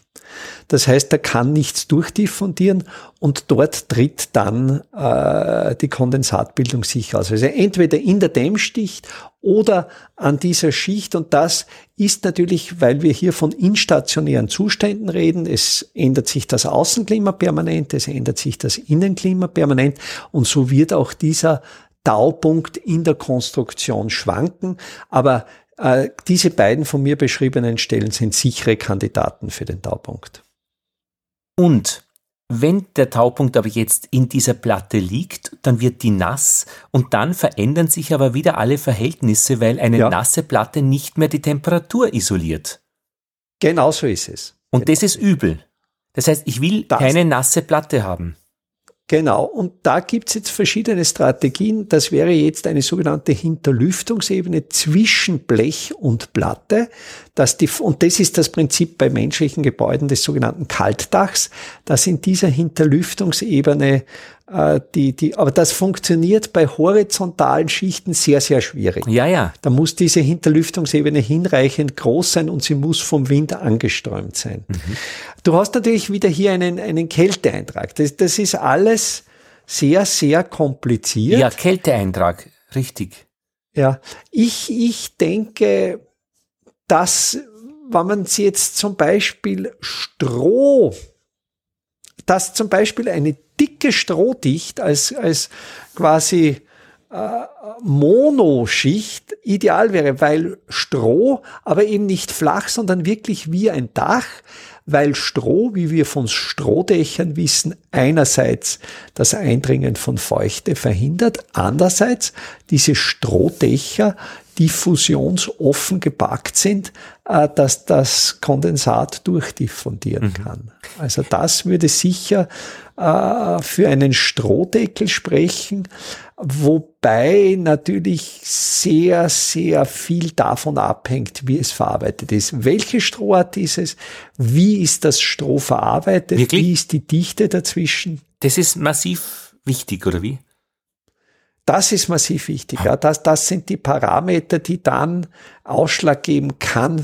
Also ich denke, so wie bei unserem Klima, bei Gebäuden, das Flachdach, äh, die bautechnisch schwierigste Form ist, ein Gebäude an, abzudichten und die höchste Fehleranfälligkeit für Undichtheiten besitzt, ist das Problem natürlich auch bei dieser flachen Abdeckung der Beute. Also wäre die wie, wie bei diesen traditionellen Bienenstücken ein Gewölbe, eine Kuppel, wo, wo die Feuchtigkeit abrinnen kann und nicht stehen bleibt, wäre das sicher schon günstiger. Ich weiß aber auch nicht, warum man von diesen Strohbeuten weggegangen ist. Also da kenne ich nicht die historischen Ursachen, ob die nur unpraktisch in der Bedienung waren oder ob es da auch bauphysikalische Probleme gab, das weiß ich nicht. Ich meine, einer, der sich da sehr stark spielt, ist der Christoph Bloch, den wir auch einmal zu Gast hatten hier im Bienen-Podcast äh, mit seiner Beute, äh, mit den sogenannten Optimal Bees, gibt es auch eine Website, der äh, in, in diesem widrigen Klima da in Dänemark äh, am Meer äh, auch äußere Umstände hat, wo sich das auszahlt, dass man sich da genauer damit beschäftigt. Kann man sich anschauen, werde ich verlinken auch gerne. Äh, ich meine, Fritz, ich, ich führe dich ja mit Samthänden äh, jetzt hin zu dem sogenannten Klimadeckel, der ja entwickelt wurde, um genau diese Probleme äh, zu verhindern, dass was schimmelig wird, dass der Taupunkt ja. irgendwie in dieser Platte liegt und das nass wird und dann alles furchtbar ist. Und die machen ja das genau, dass sie äh, die Folie ähm, aus Kunststoff ersetzen durch Leinen, das dann entweder von den Bienen mit Propolis äh, verkittet wird ja. oder eben auch äh, empfohlen wird, auch mit Wachs äh, das zu tränken, das heißt behandeltes Leinen. Diese sogenannte Wachsleinen, ja, Ja, das kenne ich auch als, als Verpackung für Käse zum Richtig, Beispiel. genau, das wird auch gemacht. Ähm, und was dann bei diesem Klimadeckel passiert, ist, dass eben diese doch recht schmale Deckel, wie ich ihn habe, mit dieser äh, Weichfaserplatte, ähm, groß wird, so wie eine, eine ungefähr 10, schätze ich mal, Zentimeter in der Höhe. Und ja, es wird dann dick, ja, ja, dick, ja, ja richtig. Äh, ähm, und als nächste Schicht dann ähm, Sägespäne verwendet werden oder Holzwolle oder ein geeignetes Material, Spelzen, ja, was ja, auch immer, da ist eben die Bandbreite riesig und damit einfach diese Zone äh, hergestellt wird, von der du sprichst. Dieser Klimadeckel hat also jetzt ähm, eine groß, größere Höhe. Äh, es ist dadurch aber eben mehr Volumen drinnen und Volumen, das gefüllt wird mit Material. Und die Frage ist jetzt, was bringt mir dieses Volumen und kann das nicht sein, dass ich in eine Richtung gehe, die egal ist, weil vielleicht wäre ein Meter ideal. Was will ich eigentlich mit diesem Volumen? Ein Meter ah, Höhe, weißt du? Ähm, du? Du kannst, je größer das Volumen der Gebäudehülle ist, desto mehr dämpft es die Amplituden der instationären Zustände innen außen. Das heißt, die Zeitverzögerung in Gebäuden mit sehr dicken Wänden, mit sehr massereichen Wänden, mit Wärme und feuchte speichernden Wänden mhm. kommt das Außenklima viel später innen an, beziehungsweise kommt das Innenklima viel später außen an. Die buffern, die sorgen für, für Gleichmäßigkeit. Für den Menschen ist das gut ob es für die Biene gut ist oder nicht, weiß ich nicht. Ja, weil dieser springende Punkt ist ja, du hast ja vorhin das auch angesprochen mit, den, mit der Nahrung. Da sind ja auch die Amplituden praktisch übers Jahr gerechnet. Ähm, Gibt es kein Getreide mehr, muss man ja, ähm, ja, mit, ja, mit ja, Angel zurechtkommen. und, und wenn man sich dran angepasst hat, wäre ja die stetige Versorgung durch Supermärkte, dieser große Puffer, die Amplituden, keine Amplituden mehr. Ja, Den genau. Schinken gibt's immer. Genau. Ja, ja, das ist, das ist eine spannende Überlegung. Ja, vielleicht will man ja gerade Amplituden ja. haben äh, ja. für die Bienen, weil die haben ja 29,999 Millionen Jahre sich mit diesen Amplituden arrangiert oder sind selektiert darauf. Und wenn ich ihnen die jetzt wegnehme durch einen dicken ja, genau. Klimadeckel, genau. könnte ich eventuell in die, genau. in, die, in die, falsche Richtung gehen. Das könnte in die falsche Richtung. Jesus Christ.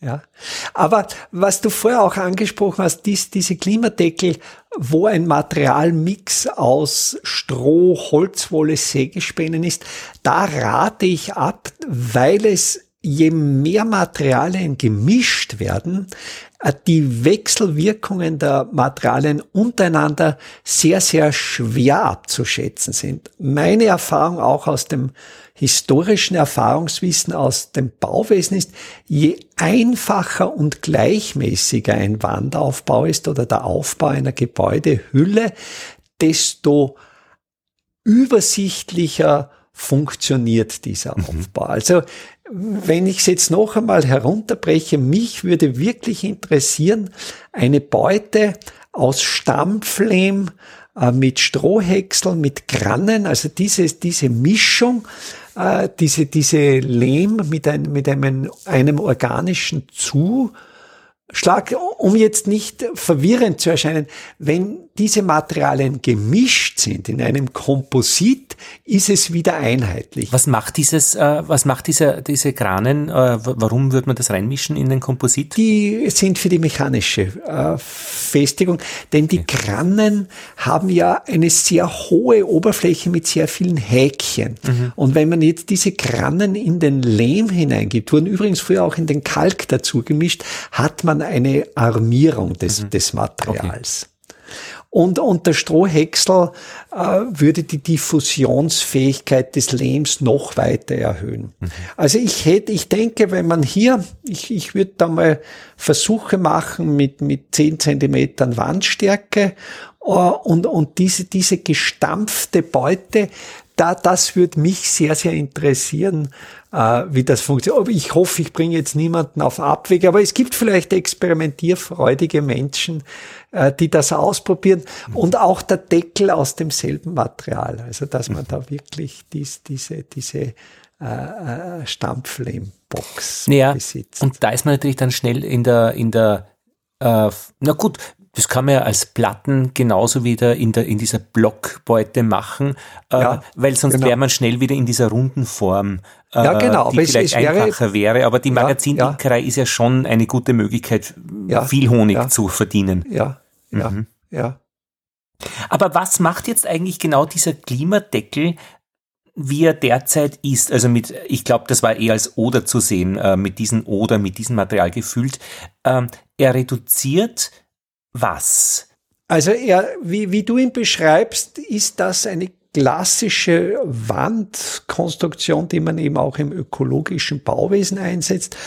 Es soll einerseits eine gute Diffusion, also eine gute Dampfdiffusion ermöglicht werden. Dampf raus. Es soll durch den porösen Aufbau eine schlechte Wärmeleitfähigkeit erreicht werden und wenn man jetzt noch viel Materialien mit Holzanteil verwendet, Holz hat nämlich die faszinierende Eigenschaft, hochwärmespeicherfähig zu sein. Was relativ wenig bekannt ist, ist die Tatsache, dass ein Kilogramm Holz dreimal so viel Wärme einspeichern kann als ein Kilogramm Ziegel. Mhm. Das heißt, die, diese Faktoren, also eine relativ günstige Wärmediffusivität bei einer guten Dampfdiffusivität, das wäre natürlich zumindest für den Menschen äh, der ideale Wandaufbau. Vielleicht ist hier der Fehler passiert, dass bei diesem Klimadeckel etwas, was für den Menschen gut ist, auch für die Biene als gut gedacht ist, da, da fehlt mir das Expertenwissen, um, um das beurteilen zu können. Also ich glaube, ich habe es eh gesagt, also oben ist dann so ein, ich glaube, äh, 5 Millimeter Rahmen, dass dann die, das Blech äh, ja, nicht das direkt ist das auf Problem. Das Blech liegt. ist das Problem. Aber das liegt dann nicht direkt auf und, und da ist dann praktisch ein Schlitz ja. zur Durchlüftung. Ja, aber da ist das Problem, die, die horizontale Anordnung der, ah. der, Hinterlüftungsebene.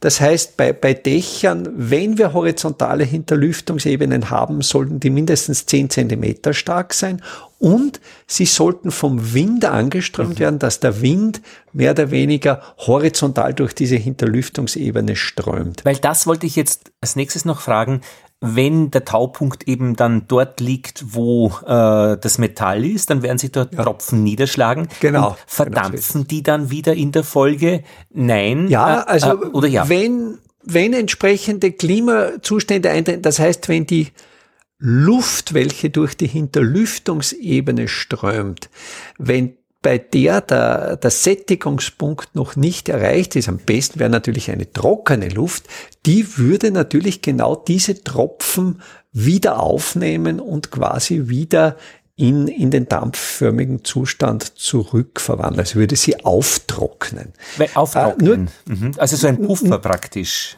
Ja, nur, nur gibt's eben Klimasituationen, wo, ja. wo das nicht der Fall ist. Und, und darum denke ich, wäre hier möglicherweise sogar es einen Versuch wert, statt des Blechdeckels wirklich eine solche semipermeable Folie wirklich als Abdeckung mhm. zu verwenden. Denn die ist im Regelfall so dicht, dass das Wasser nicht durchdringen kann in flüssiger Form, als Dampf aber sehr wohl.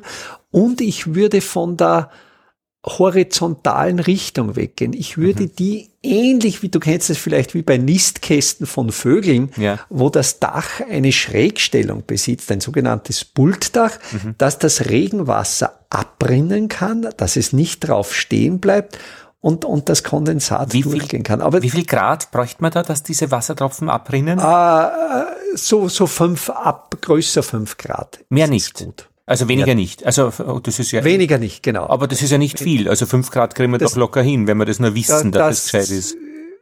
Und dann hinten eine sogenannte Tropfnase, wo dann das Wasser, das quasi draufseitig, dass das nicht dann entlang der Rückwand mhm. der Beute hinunter rinnt, ja. in Schlieren, sondern dass hier eine Tropfkante ist, wo sich dann Tropfen bilden, die, die ah, abtropfen und dann unten dafür noch zu sorgen, dass das sogenannte Spritzwasser, also dort, wo dann die Tropfen auftreffen, äh, nicht wieder an die Seitenwand der Beute springt. Vielleicht wäre sogar ein ganz, ganz kleines Dachrinnlein, wo das Wasser hinten sicher abgeführt wird, nicht das ungünstig. Das ist sehr gescheit. Du Fritz, ich habe einmal gesehen in der Zugwaschanlage, wie ähm, so ein Zug gereinigt wird. Und da ja. hat mir dann der, der Waschmeister gesagt, im Idealfall läuft dann das Wasser am Schluss in einem Vorhang Film. ab. Ja. In einem ja. Film ab und es ist weg und keine Tropfen mehr. Und die machen genau. alles, dass genau das passiert. Und ich habe es gesehen, wie das ausschaut. Unfassbar. Wie ein Vorhang läuft es runter und der Zug ist trocken. Ja. Ich meine, ja. das ist wahrscheinlich Hexerei mit Chemie und Physik zusammen und die ärgsten Materialien wahrscheinlich, die verwendet werden. Ja, ja, klar. Es geht, es geht nicht auch vor allen Dingen um die Reduktion der Oberflächenspannung. Und dann sieht man aber auch, äh, dass dann über den Eingängen eben so eine Rinne ist, die man ja, immer ignoriert und dort ja. eben Regenwasser eben dann nicht runterrinnt äh, in das Genick der Menschen, die da einsteigen. Genau so ist es. Ja, ja, das, aber das Problem nämlich dann mit den Tropfen, die dann kondensieren, auf diesen Metalldeckel auch der Klimabeutel ist, wenn die dann runtertropfen in mein genau. Füllmaterial, dann ist genau. es weg mit der Isolierung und genau. es ist nass genau und ich habe ein Da ist dann der Problem. nasse Wollsockeneffekt gegeben. Und natürlich dann ist das ein besonders schimmelfreundliches Klima, weil das sind organische Materialien mit mhm. spezifischen Oberflächen, äh, wo sich der Pilz dann so richtig wohlfühlt. Mhm.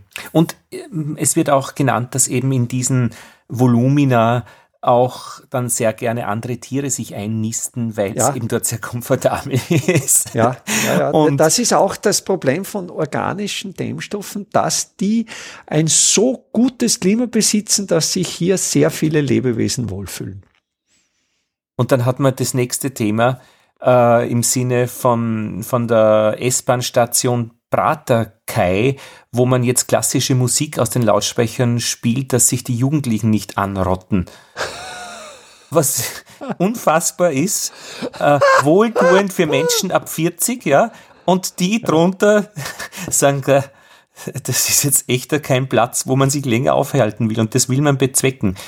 Ich finde es eigentlich. Das wäre dann ideal, wenn man Stationen überhaupt menschenfrei halten möchte, dass man dann neuer Musik, also neuer Musik. Ja, wobei ich mache ja einen Podcast über neue Musik mit einer Flötenspielerin aus Ulm mit Elisabeth, die erklärt mir äh, alle wenig, alle zwei Monate ungefähr, was man wissen muss, um neue Musik gern zu mhm. haben. Horch heißt ja, der Podcast. Ja. Also, wenn man das ein bisschen weiß, kommt man besser durchs Leben, wobei, um mich zu beruhigen, spiele ich jetzt bei mir im Klavier nicht unbedingt das, was sie mir empfiehlt. Ja, Aber ja, ja. ich höre äh, schon anders hin. Ich habe mir übrigens auf Schere gekauft bei Louis Bahn in Berlin. Horch einmal. Ja. Ist ja unglaublich. Du hörst, wie die funktioniert, wie schön die schneidet. Papier auf meinem Schreibtisch, da schneide ich auch keine Kabel damit äh, weil das ist unklar. So ein Geräusch. Das ist Intermediate Technology. Das ist diese hochwertige mittlere Technologie. Ja, ohne USB-Anschluss. Ah, ohne, durch Handwerkskunst und durch Erfahrungswissen hat diese Schere quasi ihre Idealform erreicht. Erreicht. Da geht's nicht mehr weit, braucht's nicht mehr weiter zu gehen. Sie ist schärfbar. Äh, da, da, mehr braucht man nicht. Wir brauchen das nicht mit elektrischem Antrieb. Und die Technikfolgenabschätzung ist erfolgt. Äh, man weiß, glaube ich, ziemlich genau, was sie kann, was sie nicht kann, wo ihre ja. Gefahren sind. Und ja. ich meine, es ist vor einigen Jahren einmal ein Kind im Kindergarten wirklich schwer verletzt worden, weil es mit einer Schere gelaufen ist. Ja. Das weiß man aber mittlerweile auch, also schon länger. Und das ist Im Sprichwort Schere, Feuer, Gabel, Licht ist für kleine Kinder nicht. Die Technikfolgenabschätzung in, in, in, in einem Reim. Ja, ja, ja, ja. ja. Ich sag's dir. So, jetzt habe ich das Gefühl, wir haben jetzt dieses Thema doch ganz gut ähm, in den Griff gekriegt, oder? Ja, es war für mich wieder einmal ein wunderschönes Gespräch mit dir und ich habe gern solche Gesprächssituationen, wo ich im Vorhinein gar nicht weiß, ob ich richtige Antworten geben kann. Also wo auch im, im Gespräch die Ideen entstehen mhm. und, und das ist äh, für mich auch eine sehr, sehr äh, kreative Atmosphäre. Naja, wir haben ja jetzt vor allem eines nicht getan, eine Empfehlung abgegeben, was das Richtige ist, sondern wir haben jetzt einfach das Wissen besprochen, das hilft, um die Dinge anzuschauen, vielleicht neu genau. anzuschauen, vielleicht was auszuprobieren, vielleicht etwas anderes zu bewerten. Und ich denke, ich war einmal noch bei der Katja Hintersteiner in Linz, Linzer Biene, und die hat mir ihren Klimadeckel gezeigt. Es tut ja auch was mit dem Imker, mit der Imkerin, wenn man den sieht, und ich habe mich schon sehr wohl gefühlt. Also als ich den angegriffen habe und gesehen habe, das Klima ähm, gespürt habe. Und jetzt kann man sagen, ähm, das ist ein bisschen die menschliche Seite. Vielleicht ist es ja auch ein Klimadeckel, der den, den, den das Personal einfach auch ein angenehmes Gefühl gibt. Ja. Besser wie irgendwie ähm, mein dünner Deckel, wo oben die Tropfen sind, wo es schon einmal feucht werden kann, wenn irgendwas nicht stimmt. Also vielleicht kommen ja die Bienen damit noch zurecht, aber angenehm ist ja schon so ein Klimadeckel. Ja, ja, ja, ja, ja. Aber ich meine, wem sage ich das? Du baust Häuser oder du weißt, wie Menschen Häuser bauen äh, und mit, drinnen. Mit Klimadeckeln. Mit Klimadeckeln. Ja. Na, Wahnsinn, gell? Und diese Ausdünstungen, ich weiß noch, die Kirche auch in Altheim äh, wurde renoviert und wir durften übrigens mithelfen. Das wäre wär heute undenkbar. Also als 16-jähriger Jugendlicher habe ich einfach Stunden eingetragen in so ein Heft von der Mesnerin und habe dort einfach äh, Mauern abgeschert, aber auch weit oben. Und der, der Vorarbeiter, der Restaurationsmeister ist vorgeklettert, da außen rauf und ich hinten ja, nach. Also habe hab ich ganz, ganz ähnliche Erinnerungen. Ich bin äh, ja vielleicht 20 Kilometer entfernt von dir aufgewachsen. Wo? In Braunau, in Haselbach und äh, habe dort eben auch genau so, wie du das jetzt beschrieben hast, bei einer Kirchenrestaurierung unter ganz hm. ähnlichen Rahmenbedingungen mitgearbeitet. Ich durfte mitarbeiten beim Zerlegen und, und Wiederaufbau der, der barocken Kirchturmuhr. Da habe ich mit einem Aha. genialen Inviertler äh, Schlossermeister namens Wolfgang Auer, also einer der, der besten äh, Schlosser im, im historischen Restaurierbereich überhaupt. Mit dem durfte ich äh, über längere Zeit quasi diese, diese Uhr restaurieren. Ich habe da unglaublich viel gelernt über, mhm. über Turmuhren. Ja, das, aber das ist diese Wissensweitergabe durch Tun, mhm. das Lernen von einem erfahrenen Meister. Das hat unglaubliche Qualitäten. Bei uns war es der Herr Berger, der die Fresken aufgefrischt hat. Ja. Äh, und der hatte, das war ja so Überkopf dann ganz oben, äh, ja. so einen Stock mit einem Wamstel vorne dran. Ja, um äh, die Hand zu stützen. Ja, das war schon beeindruckend ja. genug. Er, ja. war, er war taub, das heißt, man hat mit ihm reden müssen mit starker Lippenbewegung. Ja. Und dann hat es super funktioniert. Und das war schon eine Persönlichkeit da. Und dieses hinter die Kulissen äh, ist, ja. hat mir schon immer auch gut gefallen, dass also der Kirchenraum gestaltet wird von, von ja. Äh, sehr irdischen Menschen, die aber doch ein, ein, ein göttliches Händchen haben oder eine Beziehung ja. zu dieser Welt. Dass sie da, ich meine, dass es Bilder waren vom heiligen Laurentius, der da am Rost gegrillt Rost wird. gegrillt wurde, ja. das ist da dann die andere diese schöne, schöne Legende, wo er dann der Laurentius zu seinen Folterern sagt, bitte dreht mich jetzt auf die andere Seite. Auf dieser Seite bin ich bereits durch und gar. Ja, ja. Was für also Geschichten. Aber quasi seine ja. Äh, Folterer noch gedemütigt. Ja, ja, ja, ja. Scherz, ja. Aber äh, was ich dann noch ergänzen wollte bei dieser Renovierung dann, als die Kirche fertig renoviert war, war dann äh, in der war dann immer in der Vorabendmesse ähm, da habe ich dann ungefähr nach 30 Minuten Kopfweh gekriegt und so einen komischen, ähm, ätherischen oder komischen Geschmack in diesen Ras mhm. Nasenrachentrakt. Ja. Und das war richtig unangenehm.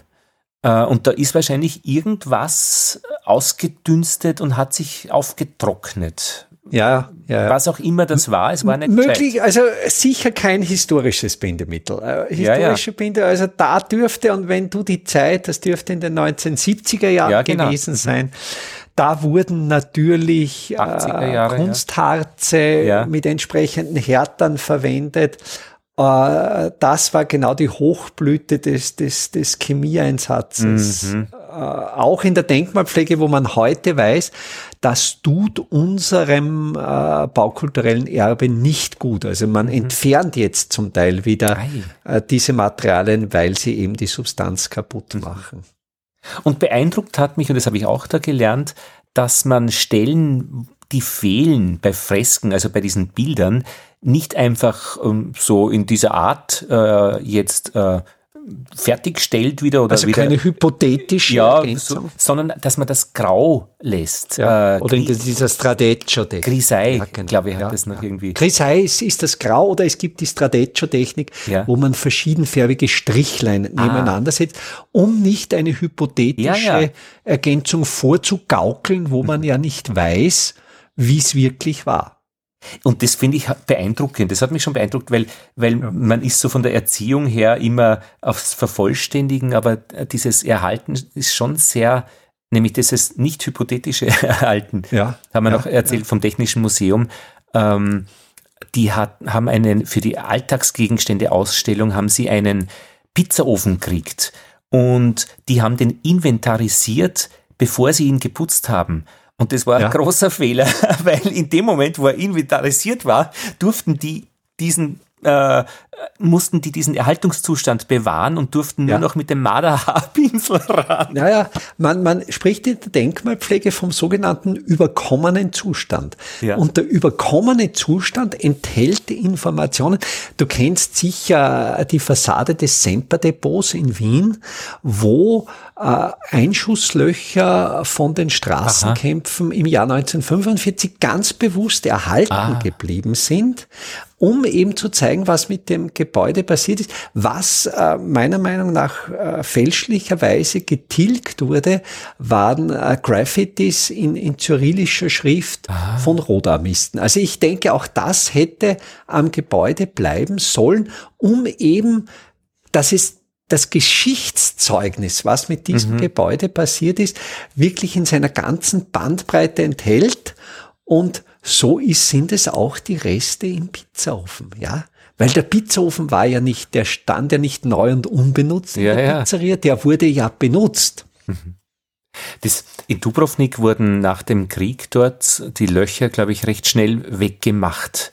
Äh, weil es einfach auch schrecklich ausgeschaut hat, ja, und erinnert hat an eine furchtbare Zeit. Aber es ist das beste Mahnmal, das, das mhm. äh, was, was am, am instruktivsten möglicherweise ist. Ja, aber wie weit geht das? Soll man alle Löcher lassen? Das ist jetzt eine man sollte Frage, die ne? Löcher, wo übers Dach Feuchtigkeit eindringt und zerstört, die soll man schließen. Aber Löcher, die die Substanz nicht stören, uns aber Geschichten erzählen. Mhm. Diese Löcher, Wunden und Narben sollten bleiben. Mhm. Auch interessant. Ich mache jetzt gerade noch die, die Homepage unserer Schule vom Abendgymnasium neu und ähm, habe schon vor einiger Zeit das einmal gemacht ähm, und eingeführt, dass jede Lehrerin, jeder Lehrer Informationen veröffentlichen kann. Also die Doktrin ist, der oder die veröffentlicht die Information bei dem oder der sie anfallen, nicht der Direktor oder irgendein Beauftragter. Das hat lange Zeit gedauert, bis die Leute äh, aufgehört haben, äh, Gelotter, gib mir das auf die Homepage. Und ich sage, das kannst du selbst tun. Ähm, also es gibt einige Leute, die das immer noch nicht selbst tun würden. Das ist jetzt eine Geschichte, die ich aber nicht erzählen wollte ich mache es jetzt neu, weil es hat sich so viel geändert. Die Leute bedienen eine Homepage mit Smartphones. Das ist anders wie auf einem Computerbildschirm. Und man muss es einfach neu justieren. Ähm, aber ich habe das so gemacht in drei Spalten. Aktuelles links, in der Mitte ewige Wahrheiten, also Informationen, die sich nicht ändern, und rechts das Archiv. Und es ist ja. jetzt nicht so, dass wenn was Aktuelles nicht mehr aktuell ist, dass man es löscht, sondern dass man einen das Hackerl anders setzt und die Kategorie aktuell ändert ja. in Archiv. Ja. Weil ja. es ist interessant und ich habe dann ein bisschen aufgeräumt schon auch, zehn Jahre alte Beiträge erzählen schon von einer ganz anderen Welt und wer sind wir, dass wir jetzt entscheiden, was wichtig ist, was wir löschen möchten oder dürfen. Und ich meine, zum Festplattenschreddern ist es dann äh, nur ein kurzer Weg, ja, wenn wir das dann auch absichtlich machen. Eigentlich, eigentlich müsste man technisch verhindern, dass Schulbeiträge gelöscht werden. Ja. Ja, und das sind spannende ich, Gebiete. Hm. Ich denke, eine vierte Kategorie ah? Äh, die Robert Muselim Mann ohne Eigenschaften beschreibt, wäre die Kategorie, die habe ich bei meinen Ordnern asserviert, wo man eine Sache ablegt, ohne sie zu bearbeiten und relativ sicher weiß, dass sich das von selbst erledigen wird. Das ist großartig. Wie schreibt man asserviert? Asserviert. Äh, A Doppel S mhm. asserviert. Es gibt ja bei, bei Gericht die sogenannten Asservatenkammern. Ja, richtig, die Asservatenkammern, das kenne ich auch die, die quasi Gegenstände, die mit dem Delikt verbunden sind, aufbewahrt werden. Und, und Musel schreibt es so schön, wenn etwa ein, ein rangniedriger Beamter um, um Unterstützung für seine acht unmündigen Kinder ansucht, die Sache so lange zu liegen zu lassen, bis die Kinder erwachsen werden und sich selbst ernähren können. Und, und es gibt wirklich so, ich habe so einen Ordner serviert, denke ja, das, und was, das was gibst schon. du da rein? Äh, Dinge, die mich nicht freuen und wo ich mir denke, das ist ja nicht so wichtig und, und tatsächlich, ich, äh, da ist noch nie was wieder auferstanden. Also die ruhen da sanft in der, im Ordner asserviert. Das ist sehr schön. Danke, Fritz, für diesen äh, ja. neuen äh, Ordner. Aber danke jetzt vor allem für die Inhalte äh, zur Bauphysik und äh, zur Klimadeckel-Diskussion, weil jetzt können wir das Ganze okay. nämlich ganz anders anschauen. Danke.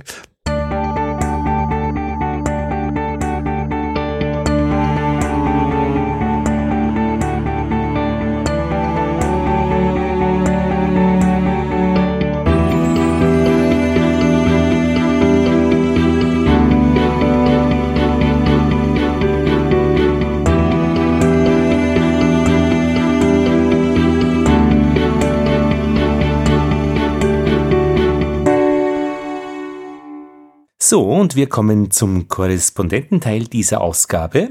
Es geht nach Deutschland, südlich von Bonn, nach Rheinbach, südlich von Rheinbach nach Totenfeld und dort ist die Imkerei Michael Serwinski. Ich habe den Michael angerufen, er hat gesagt, er war jetzt noch im Wald und hat dort aufgeräumt bei den Borkenkäfern, die haben da Sache gemacht äh, sein Bienenstand ist dort und er wird uns jetzt erzählen, was bei ihm beim Bienenstand los ist. Und wir werden ihn gleich natürlich dann fragen, wie es mit seinem Deckel ausschaut. Schauen wir mal, ob die Verbindung knüpfbar ist. Michael, ich höre dich jetzt. Hörst du mich auch? Ah, jetzt sollte ich da sein. Ja. Imkerei Michael Czawinski. Michael, wie schaut's denn aus bei dir jetzt beim Bienenstand? Da ist eigentlich alles in Ordnung. Letzte Woche nochmal durch gewesen, bei allen nochmal geguckt, Gewichtskontrolle, weil ich imkere mit anderthalb, mit Deutsch normal anderthalb. Mhm. Und da muss man jetzt, da geht jetzt die Zeit los, wo man auf das Futter achten muss. Und du hebst an? Ich hebe an, ja. Ich, ich wiege im Herbst, also beim Einfüttern wiege ich noch mit der Kofferwaage, ansonsten gehe ich nur durch und hebe an und gucke, wie viel ist noch drin. Das hat man mit einer, nach einer Zeit hat man das mhm. in der Hand wenn, wenn man ständig 70 äh, Völker kontrolliert, dann passt das schon. Du hast 70 Völker, da ist eh genug zu tun. Da bist du ja ziemlich drinnen. Ich bin ja Nebenerwerbsimker. Ja. Aber eigentlich Vollerwerbsimker, weil ich bin, ähm, ich habe 30, über 30 Jahre im Rettungsdienst gearbeitet und ja. 2015 ähm, war gesundheitliche Schicht. Dann haben, hat man mir mitgeteilt, dass ich in meinem Beruf nicht mehr arbeiten kann. Ja. Ja, und dann kriegt man mit 55 äh, was Neues. Ja. Keine Chance. Und dann habe ich halt aus dem Hobby einen Erwerb gemacht. Du hattest dann, schon immer als Hobby-Imker einige Völker und das hast du dann verstärkt. Ja, ich habe das dann einfach aufgebaut, aufgebohrt. Ne?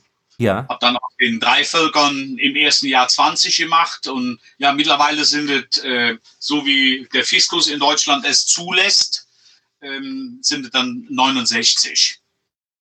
An dieser Stelle möchten wir ja den äh, Kollegen-Podcast äh, Drohnenschlacht empfehlen, die in der letzten Folge genau über dieses Thema gesprochen haben, von der Hobby-Imkerei zur Nebenerwerbsimkerei. Die Fehler, die, mir, die man mit äh, drei Völkern macht, macht man dann mit 30 auch und besser nicht. Also, die haben schon ja. super Sachen erzählt und zwar aus eigener Erfahrung. Ja, also wäre besser, äh, wenn man die Fehler, die man mit drei macht, dann auch noch nicht mehr macht, ja. weil das geht in die Hose. Ja, dann ja. geht es um Geld. Also wenn man, wenn man im Erwerb ist und man braucht den Honig, ähm, weil die Kundschaft da ist, weil die hat man sich aufgebaut, ja. ähm, da muss man schon sich zusammenreißen. Das geht dann auch nicht mal zu sagen, naja, mache ich ein andermal. Funktioniert nicht. Erfahrung habe ich gemacht, spreche ich aus Erfahrung. Mhm. Ich habe ein Jahr auch äh, wirklich laufen lassen, weil ich gedacht habe, komm, das hat letztes Jahr funktioniert. Nein, es hat nicht funktioniert. Man muss nahe dran sein. Ja. Man muss nahe dran sein und immer dabei. Ja. Also 70 Völker und die hast du jetzt kontrolliert vom Gewicht her? Und die sind bis auf zwei, drei sind die alle in Ordnung. Also da ist noch genug drin, da brauche ich noch nicht beizufüttern. Futter steht zwar bereit, ja. mit Zuckerteig. Die würdest du oben drauflegen oder rein äh, ja. dazwischen oben drauflegen? Oben ja. drauf, ja, ja. Ich schneide die dann in kleine Portionen, so, das sind ja zweieinhalb Kilo Beutel, ja. schneide die dann in Kilo-Portionen und die werden dann wiederum in Klassikfolie eingepackt. Und wenn ich dann am Stand bin und ich habe ein Volk, das braucht Futter, in der Mitte einen Schnitt, aufgeklappt und dann draufgelegt. Und das funktioniert hervorragend. Also die Erfahrung habe ich jetzt in den letzten Jahren gemacht, super. Sehr gut, das war nämlich auch mein Plan. Ich habe ja echt äh, sechs Völker und die sind auch alle ganz gut äh, jetzt dabei. Und wenn es zu leicht werden, dann habe ich eben auch Zuckerteig und werde es ihm genauso machen, wie auch du beschreibst. Ja. Genau. Ja, das funktioniert. Du, Michael, wie schaut denn das jetzt aus? Wir haben ja jetzt in dieser Ausgabe über den Deckel gesprochen und der Deckel ist ja normalerweise, den nimmt man einfach so hin. Da ist halt ein Deckel drauf und man arbeitet damit. Wie ist es denn bei dir? Ist der Deckel bei dir ein Faktor oder was hast du für einen Deckel auf deinen Beuten? Ja, der, der Deckel ist ein Faktor. Der Deckel ist schon ein Faktor. Ja. Aber ähm, ich, da habe ich keine Zeit für. Ähm, da, da, bei mir ist ein MDF-Deckel drauf, also ganz einfach eine mitteldichte Faserplatte ja. und äh, hatte bis letztes Jahr die ganz normale Folie, so wie jeder andere sie auch drauf macht, habe aber jetzt einen Teil in den Winter gebracht mit Noppenfolie. Mit Noppenfolie? Ja, was Jürgen Binder immer so empfiehlt. Ja, wie du die auch hast, um, um, um Sachen einzupacken, die stoßempfindlich sind. Warum? Ja, das reflektiert erstens und zweitens äh, dämmt das nochmal deutlich mehr als wie die Platte alleine. Ich hatte schon viele Ideen mit Stroh und aber ich bin da nicht zugekommen. Und wenn man mal auf, auf, auf so einer so einem Bestand ist an Bienen, ähm, dann hat man auch keine Zeit mehr, sich mit sowas abzugeben. Also das funktioniert. Ich natürlich jetzt auch, ich habe jetzt schon gesehen beim Draufgucken, jetzt sind wieder schimmelige Waben drin, obwohl die eigentlich bei der deutschen normal anderthalb durch Thermoschiede nicht mehr sein sollten. Aber sind immer wieder mal schimmelige Waben drinnen. Aber ist nicht schlimm, die sind am Rand, die werden dann im Frühjahr, kommen die raus und dann werden die eingeschmolzen und dann sind sie weg.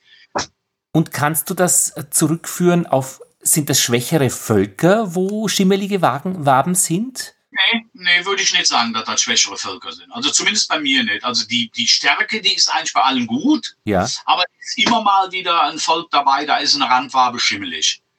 Bei Deutsch Normal, wie ich Deutsch Normal noch zweizagig gearbeitet habe, da war das aber viel, viel, viel, viel. Also da war eigentlich bei jedem Deutsch Normal Volk mindestens eine Randfarbe schimmelig. Und jetzt, dadurch, dass ich ähm, die Futtertasche fest drin lasse, die ist bei mir quasi ein Sheet. Ja, genau. Aha. Auf der Seite gibt es keinen Schimmel. Der ist, wenn, dann auf der anderen Seite. Aha. Und verstehe, aber das, dann ist das schon ein Thema. Also der Schimmel ja. ist schon etwas, was nicht nebenbei wegzu, wegzu äh, denken ist. Den hat nee, man. Ich denke, das haben auch viele, wenn nicht sogar alle. Wer sagt, ich habe keinen Schimmel, naja, da gibt es den einen Mann mit den mit diesen komischen Beuten, die er in den Bäumen aufhängt. Ja. Der mag das vielleicht nicht haben. Aber äh, einer, der konventionell arbeitet mit dem Magazin und dann mit Plastikfolie, das bleibt nicht aus. Ne? Du, was ist denn das Argument eigentlich jetzt äh, abseits der Noppenfolie, wo man sagen kann, das ist ja auch ähm, eben durch die Luft isolierend, wärmedämmend. Was ist denn das Argument für eine Folie drauf? Weil ich habe nämlich nie eine gehabt und mir ist auch nie was abgegangen.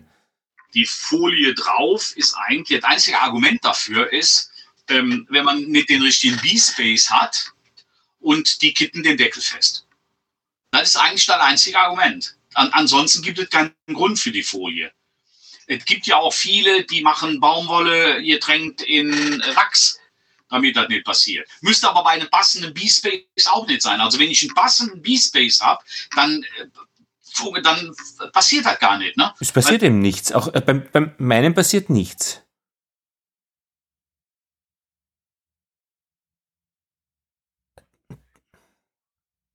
Ah, verstehe. Okay, das ist also das Argument. Und ich möchte natürlich nicht ein Volk auseinanderreißen. Ne? Also ja, wenn ich dann da, auch im Sommer, wenn ich dran gehe und mache den Deckel auf, dann will ich nicht direkt das ganze Volk durcheinander bringen. Ne? Ja, Genau, also das ist auch ein Argument, dass es eben ruhiger unten bleibt, dass nicht gleich alles auffliegt und, und, und da ist, ja. Ja, ja. Das ist natürlich auch im Winter nicht das Schlechteste, wenn man mal anhebt, dann mhm. geht zumindest nicht direkt ein Schwall kalter Luft rein. Ne? Mhm. Ich kann dann drauf gucken, ist alles in Ordnung, Volk ist noch da. Mhm. Ist auch ein, ein, ein, ein, schöner Gradmesser eigentlich, finde ich. Ähm, wenn Kondenswasser dranhängt, weiß ich, sie sind noch da und brüten. Ja. Wenn die trocken sind, die Folie, hm, dann sollte man mal nachgucken, was da unten noch so drin passiert. Ich sehe das aber eben bei mir. Ich habe ähm, so eine ähm, äh, Sperrholzplatte und da drinnen liegt dann so ein, ein äh, wie haben wir es genannt, äh, Weichfaser.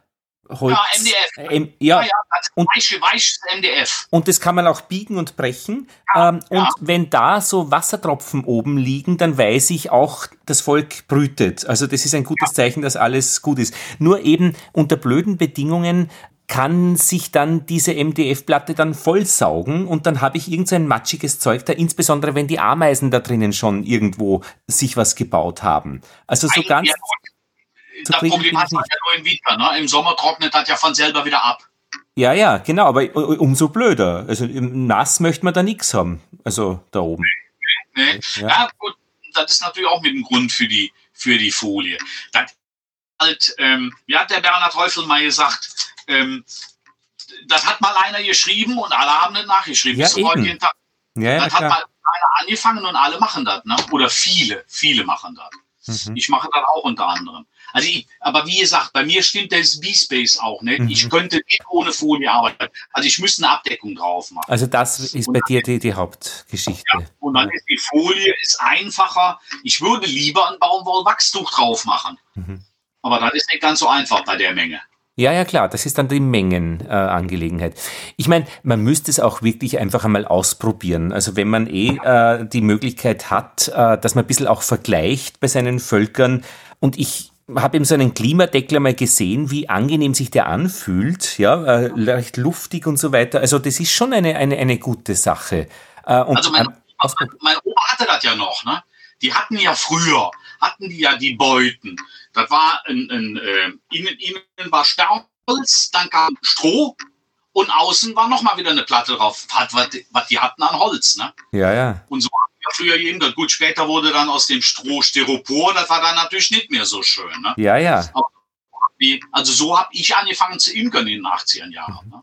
Der Friedrich Idam, äh, mit dem ich eben gerade gesprochen habe, der Bauphysiker, hat ihm vorgeschlagen, mit Lehm wäre es interessant, weil das einfach so bautechnisch so gute Eigenschaften hat, mit Lehmplatten, die man vermischt mit Strohteile und ich glaube äh, Haferspelzen oder so Spelzen. Und er sagt, das wäre vielleicht ein ja. interessantes Material, aber natürlich nicht bei 70 Völkern, äh, wo man da mit Lehm herum, herumfahren ja. muss.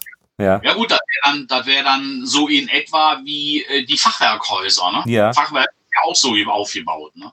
Ja, ja. Naja, das heißt, äh, bienenmäßig ist alles gut bei dir. Du bist guten ja, Mutes. Ich bin zufrieden. Bis jetzt wenig Ausfälle, zwei Ausfälle nur gehabt. Ja. Wobei das eine nicht zu erklären ist. Ähm, das andere, das ist zu erklären. Das war Varroa. Ha? Auch, auch ja, das, das passiert, ja. da, da, kann ich mich auch nicht von freisprechen. Aber hm, das war eh nicht so, das war ein Volk, das stand eher, war ich mir nicht sicher, ob ich das über den Winter bringe. Mhm. Aber ich habe ihm einfach die Chance gegeben. Mhm. Und der zweite, keine Ahnung, das ist von einer Kollegin, die weggezogen ist. Da habe ich die, die Bienenvölker zuerst mal übernommen, bis dass sie sich entscheidet, was sie damit machen will. Ist jetzt in Aurich, oben an der Nordsee.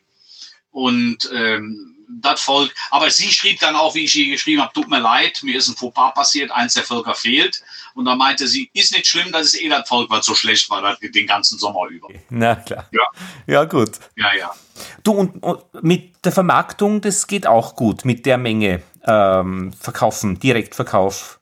Ja, das klappt. Also man sagt ja mittlerweile auch, regional ist das neue Bio. Ja, genau wird. Also äh, regional, ich habe so viele Kunden und das werden auch immer noch mehr. Also das ist nicht so, dass das weniger wird. Ja. Und du machst auch Bienenpatenschaften. Mache ich auch. Ich mache auch Patenschaften. Machst du, magst du erzählen, wie das geht? Was da der Gedanke ist? Oder ähm, wie das? Ja, das ist, ähm, das sind Leute, die interessieren sich für die Natur. Die möchten gerne was machen, trauen sich aber nicht an die Bienen ran. Und äh, die mieten sich quasi bei mir ein Bienenvolk. Das steht dann auch bei mir am Stand, wird von mir betreut und dafür bekommen die dann äh, im, im Frühjahr, also von der Frühtracht, so, äh, ich weiß gar nicht mehr wie viel, so und so viel Gläser und von der Sommertracht so und so viel Gläser und dafür entrichten sie ihren Obolus. Was ich jetzt auch schon ein paar Mal hatte, das war als Geschenk. Ähm, wir haben ähm, die, die Frau so und so hat alles, ähm, was sollen wir da sonst schenken? Die liebt die Natur und somit bekommt sie Bienen. Ich habe auch versucht, ähm, quasi dieses Patenvolk bei den Leuten hinzustellen. Aber das passt in meinen Betriebsablauf nicht rein. Ja, weil da musst du wirklich herumfahren und kontrollieren ja. und da brauchst eigentlich dann viel Zeit wahrscheinlich auch. Und, und das rechnet. Ja, ja. Also, wenn man das ähm, als, als Erwerb hat, da muss man schon auf, nicht auf den Cent gucken, aber schon drauf gucken, unterm Strich muss das sich rechnen. Und das tut es nicht. Weil wenn man hinfährt, ich bin auch dann jemand, ich, äh, ich fahre dann nicht hin, aus, pack ein und bin wieder weg. Mhm. Weil die Leute wollen was wissen. Deswegen haben die ja die. Ja, ja. ja. Und da wird dann oft auch schon mal eine halbe, dreiviertel Stunde draus. Und die Leute dann abwürgen, ist auch nicht gut. Das wirft auch kein gutes Licht auf einen. Mhm. Deswegen, das, das, das habe ich aufgegeben. Wobei ich, ich habe Kollegen, ich kenne auch welche, die das richtig professionell machen, die bei Firmen und so die hinstellen. Ähm, und da rechnet das sich, ne? Ja. Also bei mir hat es sich nicht gemeldet. Rechnen wird sich, wenn der Betrag stimmt, dass es sich rechnet. Also. Ja, ja aber wie, wie viel will man da nehmen? 150 Euro, mhm. 200 Euro? Mhm. Das, irgendwann ist das dann auch für, also für mich, ähm, das kann ich nicht mehr verkaufen. Ja, ja. Aber wenn man deine Patenschaft bei dir kauft oder verschenkt, ich meine, da kauft man ja wahrscheinlich dann im Endeffekt kauft man eine bestimmte Menge Honig äh, für das Geld und das Gefühl der Patenschaft. Ja. Und das heißt, der, das, da hat der, der Honig, den man kauft, noch etwas dabei. Also so vom, vom, ja, vom Gefühl her. Aber im Endeffekt ja. kauft man Honig. Ja, das und ein gutes Gefühl. Und ein gutes Gefühl. Und was kostet das gute Gefühl extra? Das ist gar nicht so viel, 20 Euro. Symbolisch. Praktisch. Ja, das ja. ist nicht so viel. Ja, ja. Das ist viel. Ist ja auch, wäre ja auch unlauter. Also ich fände das unlauter, die Leute da abzuzocken. Aber ist das für dich ein, ein wesentlicher Bestandteil auch eines Einkommens oder ist das. Nein. Nein. Nein. Das ist eher, wie, wie sagt mein Sohn immer zu mir, Papa, ist das ein Marketing-Gag ja. oder bringt das wirklich was? Nein, das ist Marketing. Das ist einfach, man bietet das an, damit man was anzubieten hat. Also das ist nicht so, dass da wirklich äh, also so viele sind das nicht. Mhm. Nun muss man aber auch dazu sagen, es gibt mittlerweile ja auch wahnsinnig viele Imker. Das werden ja, ja immer mehr. Ja, das ja. Werden ja immer mehr ne? Also ich habe bei den Großen, ich habe bis, bis zum letzten Jahr ähm, Große weil hier im Verein gemacht. Da bin ich jetzt ausgestiegen und ich habe den Leuten dann immer gesagt, mietet euch lieber ein Bienenvolk, als wie da reinzuspringen, weil das, was ihr wollt, funktioniert nicht. Aha. Das sind Nutztiere, man muss sie bewirtschaften. Äh, einfach so hat keinen Sinn. Dann ist mir lieber, die mieten sich ein Volk und kommen hin und wieder mal vorbei und sagen, dürfen wir nochmal unser Volk Nummer 33 gucken? Das ist mir dann lieber. Und administrativ ist da nicht viel extra Aufwand. Du schreibst eine Liste. Ja, ich habe eine Liste, da kommt an Volk kommt ein Zettelchen dran, also ein Schild, Patenvolk von und die Leute, die kriegen äh, selbstverständlich noch eine Urkunde.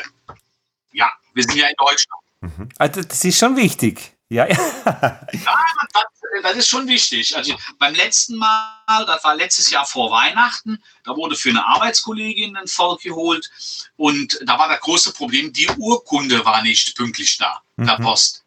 Und dann haben wir dann per PDF und dann sich im Büro ausdrucken, hat man ja. diese Urkunde auch. Mhm. Ja, das ist schon wichtig in Deutschland, aber mhm. das ist bei euch in Österreich ja auch nicht anders. Mhm. Ja, aber ich, ich finde es ganz interessant. Also man verkauft also nicht nur eben das blanke Honigglas, sondern weil es eben ganz leicht geht, einfach einen Gedanken auch dazu und, und kann natürlich dann eben 20 Euro ist auch 20 Euro, nicht? Ist ja auch kein, äh, also ist auch ein Schein.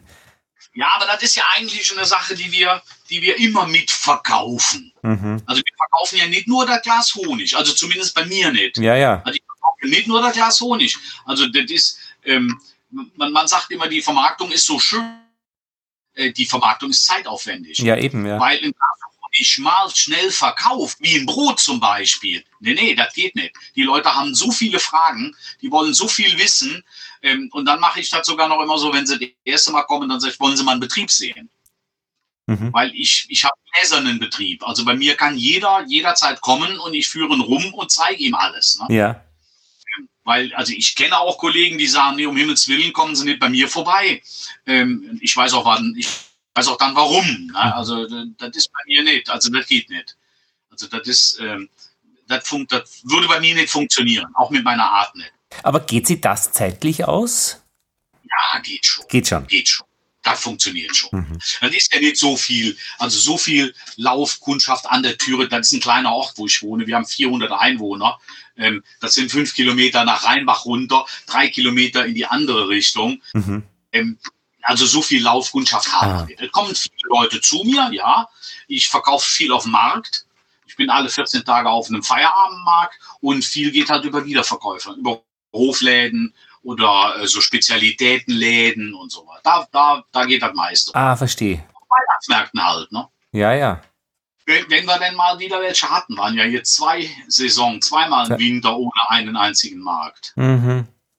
Und sozial kriegt man ja was zurück. Es ist ja nett. Also menschliche ja, Kontakte sind ja auch, davon also, leben wir ja auch. Also so ist es ja nicht. Sonst würde ich das nicht machen. Also ja, das ist nur wegen Geld nicht. Das macht wahnsinnig viel Spaß.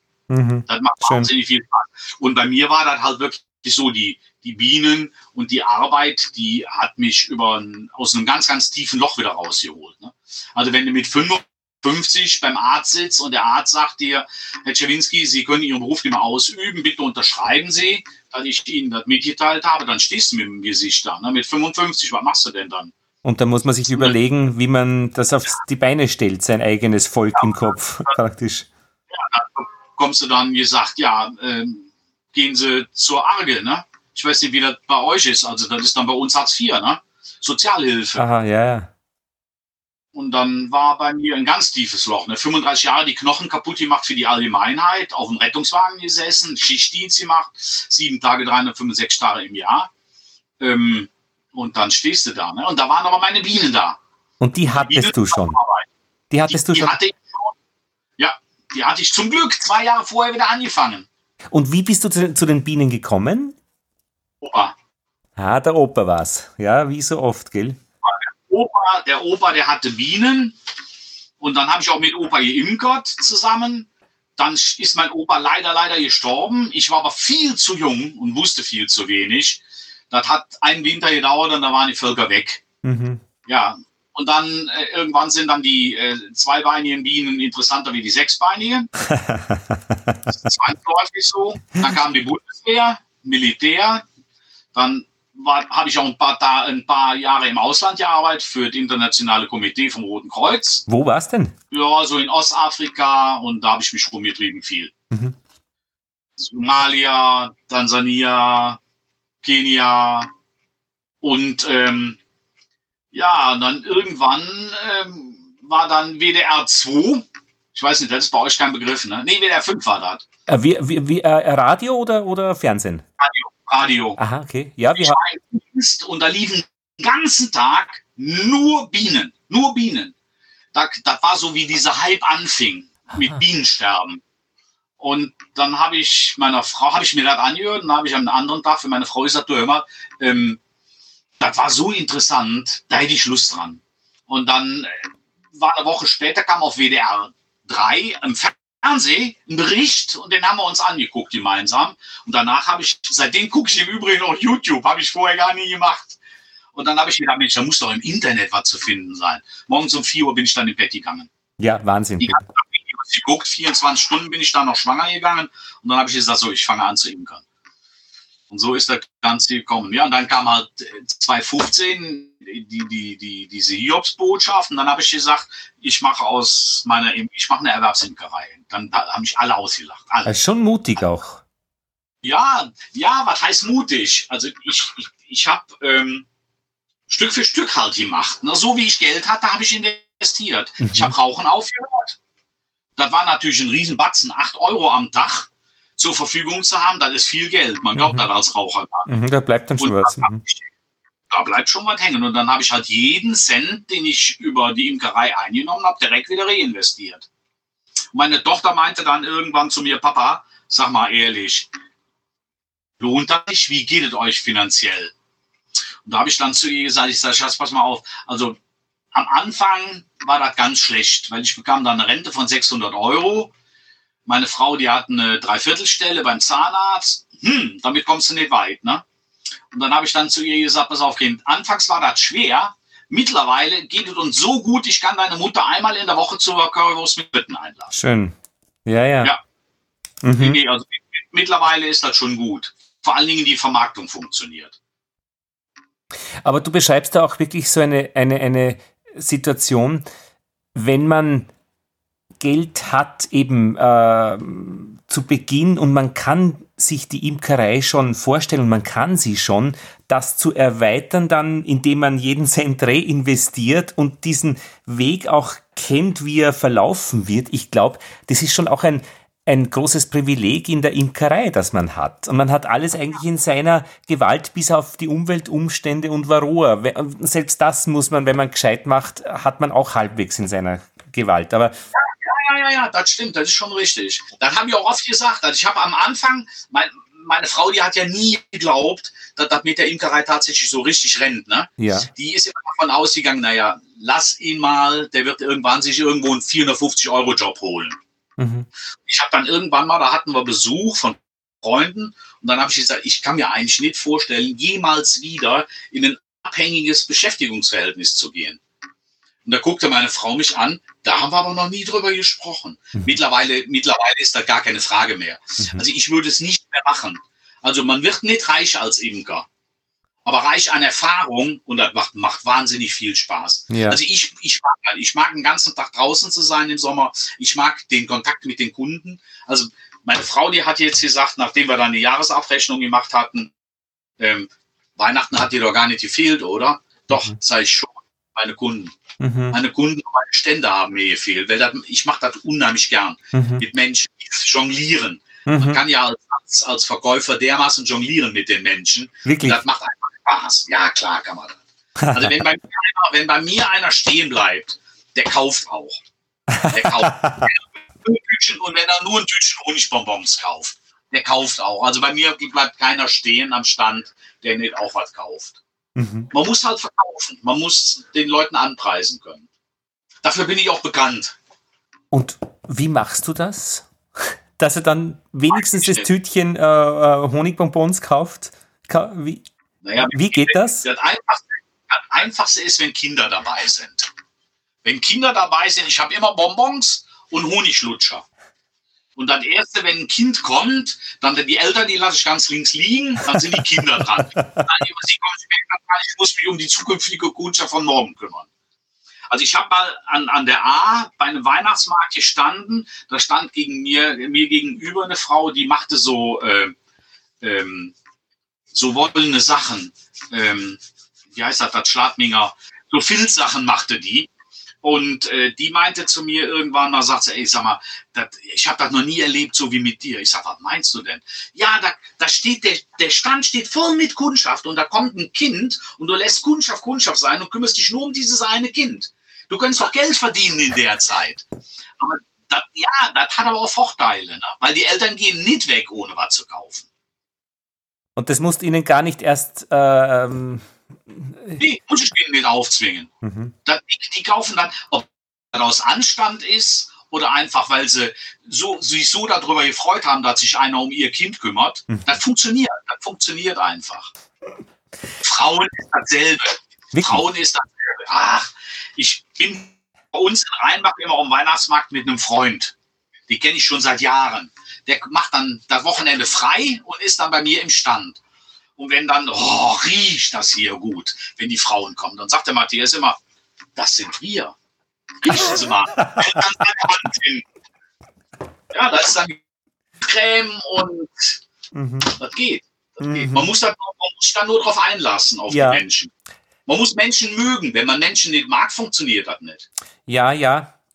Also ich ich mag das auch und äh, wovon du sprichst, ich habe das mehr ein bisschen bei, wenn ich Radiosendungen mache, äh, weil ich da mit Mikrofonen herumgehe, wenn ich für eine Reisesendung eine, einfach Menschengeschichten sammle und das ist richtig schön, die zu finden. Ähm, ich tue mir ein bisschen schwerer beim Honigverkaufen, weil ich diese Geschäftskomponente nicht habe. Also ich würde den eher viel zu billig verkaufen. Ich mag die Menschen, ich mag mit ihnen reden, ich bin gern mit ihnen in Kontakt, aber dieses Geschäftstüchtige habe ich nicht in meine Windeln gelegt gekriegt. Ich tue mir auch schwer, wenn ich ähm, ein Honorar irgendwo verrechnen muss und die sagen, naja, was willst du denn dafür? ich weiß schon, was meine Arbeit wert ist, aber äh, ich habe immer das Gefühl, da muss ich immer über eine Hürde drüber und da eine gewisse Freude auch zu haben, äh, da äh, dass Beträge keine Schande sind oder, oder umgekehrt, äh, ich würde am liebsten alles immer gratis dann machen, aber das, ich komme aus einer Lehrerfamilie, weißt, wo der Lehrer halt immer auch ähm, äh, der war, der das irgendwie im Dorf halt äh, da das Wissen kostenlos weitergegeben hat. Und aber das kenne ich, mir geht das auch nicht anders. Also da bist schon. du nicht alleine. Na, das da beruhigt mich ja wieder, ja. Mhm. Also ich habe auch am, ganz am Anfang ein, ein, schlechtes Gewissen gehabt, wenn mein Honig teurer war wie der vom äh, Imker ja. Ort. Ähm, aber durch, durch, durch diese Berufsimkerei, da bin ich halt viel mit Profis zusammengekommen. Mhm. Und wenn du dann mit denen zusammensitzt, äh, in Donaueschingen zum Beispiel, ich verstehe nicht, dass du noch nicht in Friedrichshafen warst. Dieses ist weit weg, Michael. Ah, Quark, dann mach noch mal einen Aufruf. So teuer ist das doch gar nicht. Ist doch direkt an der österreichischen Grenze, ist doch gar nicht weit. Ja, im Westen soweit. Wir sind im Osten, wir sind Balkan. Okay. Du hast, du hast natürlich schon, schon ganz Österreich vor dir, aber lohnt sich. Ja, lohnt okay. sich. Da lernst du auch die ganzen Leute kennen. Mhm. Und wenn man sich mit denen, wenn man dann abends zusammensitzt, mhm. da nimmst du so viel von mit. Ja, klar. Da nimmst du so viel Ja, ja. Und ich habe da so viele Freunde mittlerweile gewonnen bei denen. Ja. Das ist schon schön. Ich war äh, in Indonesien eine Zeit lang und habe dort äh, Lehrer unterrichtet und ich war nie der Typ, der irgendwie gerne handelt. Und in diesen Ländern wird ja immer gehandelt, wenn man etwas kauft. Ja. Äh, ja. Ich bin aber dann nach, eben nachdem ich so lange dort war, also so lange, es waren zwei Monate oder so, äh, am Schluss war ich auf der Welle drauf, äh, beim Handeln, weil ich bin einfach ganz automatisch drauf gekommen, dass es da nicht ums Geld geht, sondern ums Quatschen. Ach, ja. sagt er, ich habe da jetzt, also er möchte gerne für Honig oder ein Stück Stoff, möchte er, keine Ahnung, 20.000 äh, Rupien und man lacht und sagt, ach, ich war gerade in Den Passar, da habe ich das für 12 gesehen. Also wie geht denn das? Ja, was hast du denn in Den Passar gemacht? Und dann wird wieder gequatscht und so und irgendwann bezahlt man halt einmal einen Betrag und darum geht's. Ja? ja, ja und ja, wenn man ja, auch Zeit verbringt, weil was soll man denn sonst den ganzen Tag machen? Äh, eben, und deswegen geht, also diese Effizienz, diese österreichisch-deutsche Betrag nennen gehen, man geht nicht, weil man eben herumsteht ein bisschen und quatscht. Social Grooming. Ja, ja, ja. Na gut.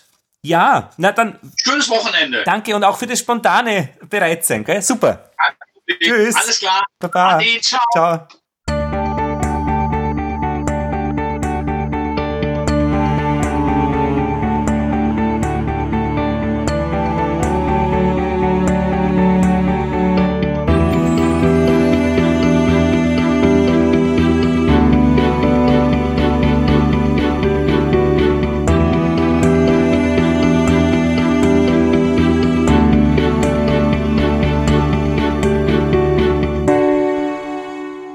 Ja, vielen Dank noch einmal an Friedrich Idam, Bauphysiker in Hallstatt im Salzkammergut und Michael Czerwinski in der Nähe, in der Gegend von Köln für seinen Bericht dann auch in und um den Bienenstand und Tipps, wie man verkauft und auch alles, was er uns aus seinen Erfahrungen erzählt hat. Nächste Ausgabe, Nummer 77, ist schon auch bei mir im Kasten. Das Gespräch über Pomologie, die Apfelsorten, war super spannend, was es da alles zu erzählen gibt von Alois Wilfing dann, Wilfling, muss man sagen, Wilfling in der Steiermark, in Gleisdorf war ich da äh, anlässlich einer Fahrt. Ich habe gerade eine Sendung gemacht über Flaschengärten. Das war eigentlich äh, auch tolles Thema. Also das Rädchen dreht sich, das Rädchen dreht sich ins neue Jahr, in den Frühling hinein. Den Bienen geht's gut und ich hoffe euch auch. Ich verabschiede mich. Bis zum nächsten Mal. Tschüss.